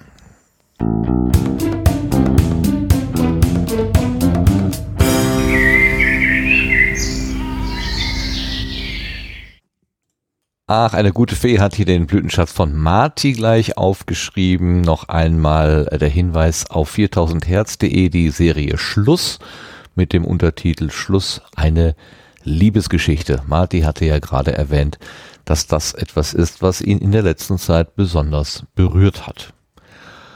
Wenn ich jetzt einfach mal diese Liste hier so durchgehe, dann steht da mein, mein eigener Name als nächster und ich habe äh, einen Blütenschatz mitgebracht, das ist der äh, Max Jakob Ost, den wir unter den G-Netzer kennen, der ja hier auch schon mal zu Besuch gewesen ist auf der Gartenbank.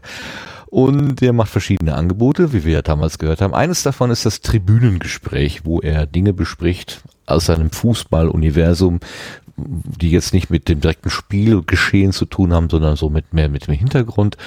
Und die aktuelle Folge oder die neueste Folge heißt der FIFA-Prozess. Also, was hat es mit diesen Bestechungen, Vorwürfen, Bestechungsvorwürfen bei der FIFA auf sich? Ein, ein ziemlich äh, gewichtiges Thema mitten in die WM äh, hinein terminiert, ganz schön mutig. Ähm, er hat eine eigene Beschreibung und das heißt 2015 platzte eine jahrelang vorbereitete juristische Bombe.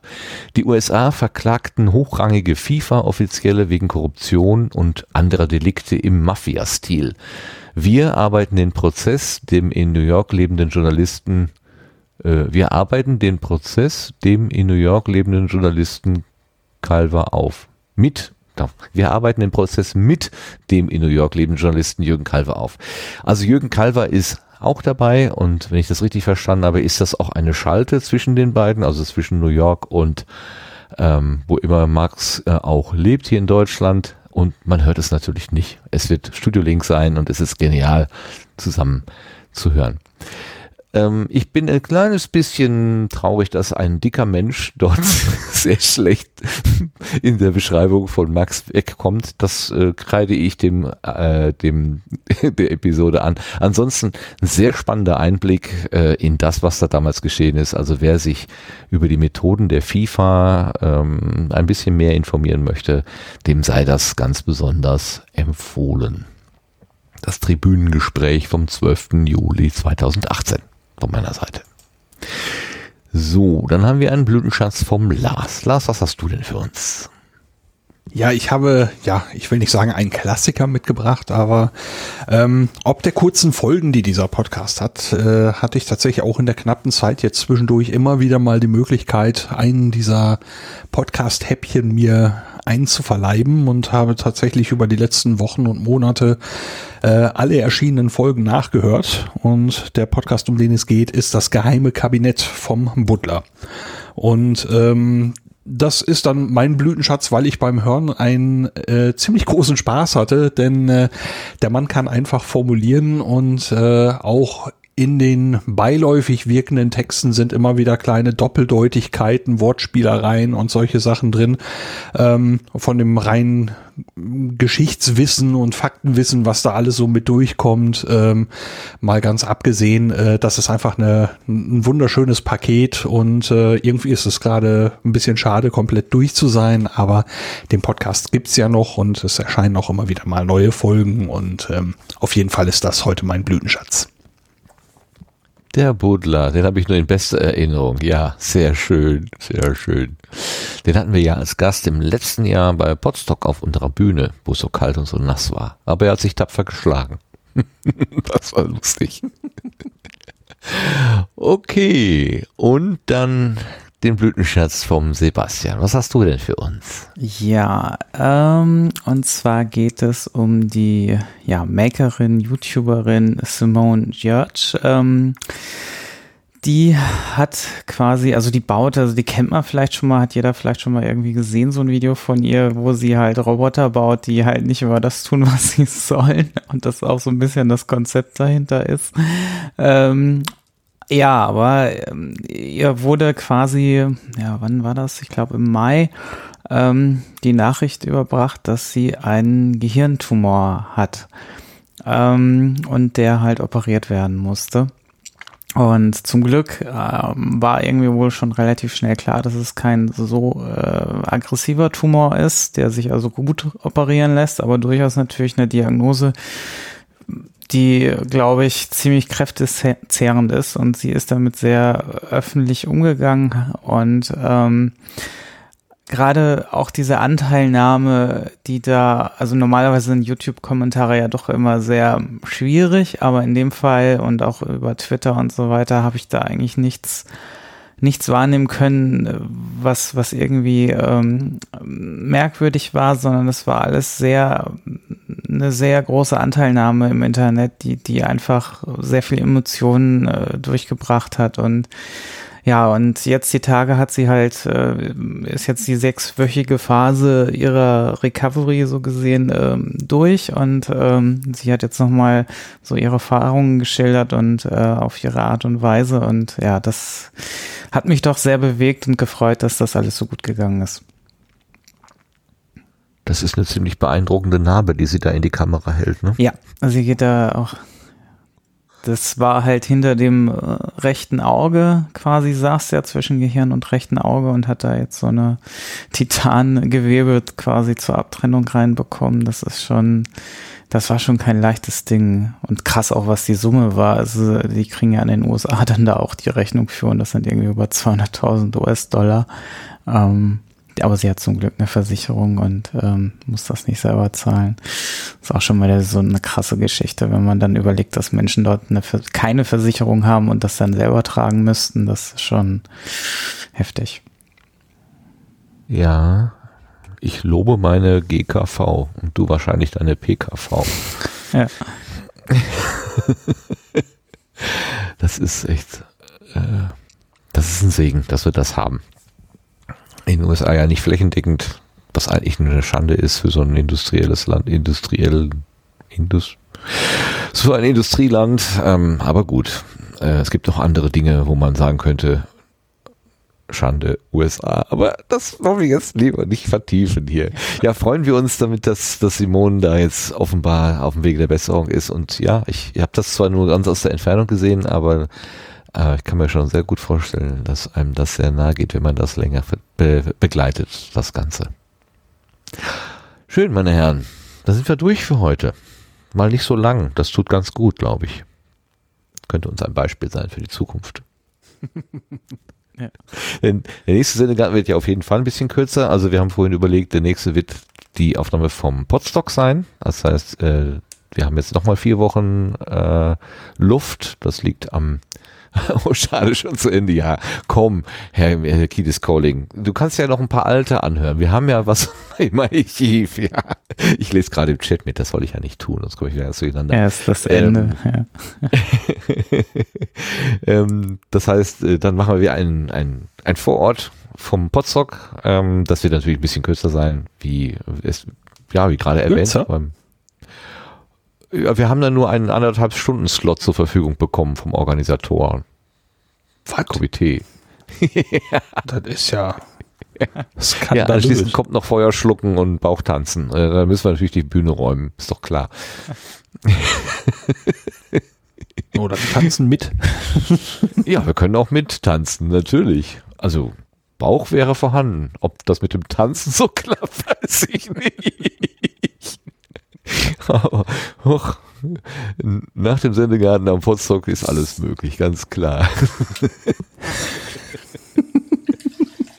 oh Gott, mein, meine Fantasie macht gerade Sprünge. Gut, für heute soll es das aber gewesen sein. Ich möchte nochmal danken allen Hörerinnen und Hörern, die das jetzt hier live verfolgt haben und äh, aber auch diejenigen, die im Chat hier sich beteiligt haben. Natürlich auch die Konservenhörerinnen und Hörer. Ähm, dafür ist Podcast ja eigentlich da, dass man es zeitsouverän genießt und äh, immer mal wieder reinschaltet, rausschaltet, die Pausentaste drückt. Es gibt so Beratermenschen, die haben in den letzten Tagen behauptet, dass ein guter Podcast nur 60 Minuten lang sein darf. Ich bin etwas anderer Meinung, aber Berater dürfen natürlich erzählen, was sie wollen. Ähm, von, ich weiß, wo die Pausentaste ist, ich weiß, wo die Stopptaste ist. Ich kann mich auch am, ich kann auch abends weiterhören, wenn ich morgens was angefangen habe und komme trotzdem wieder rein.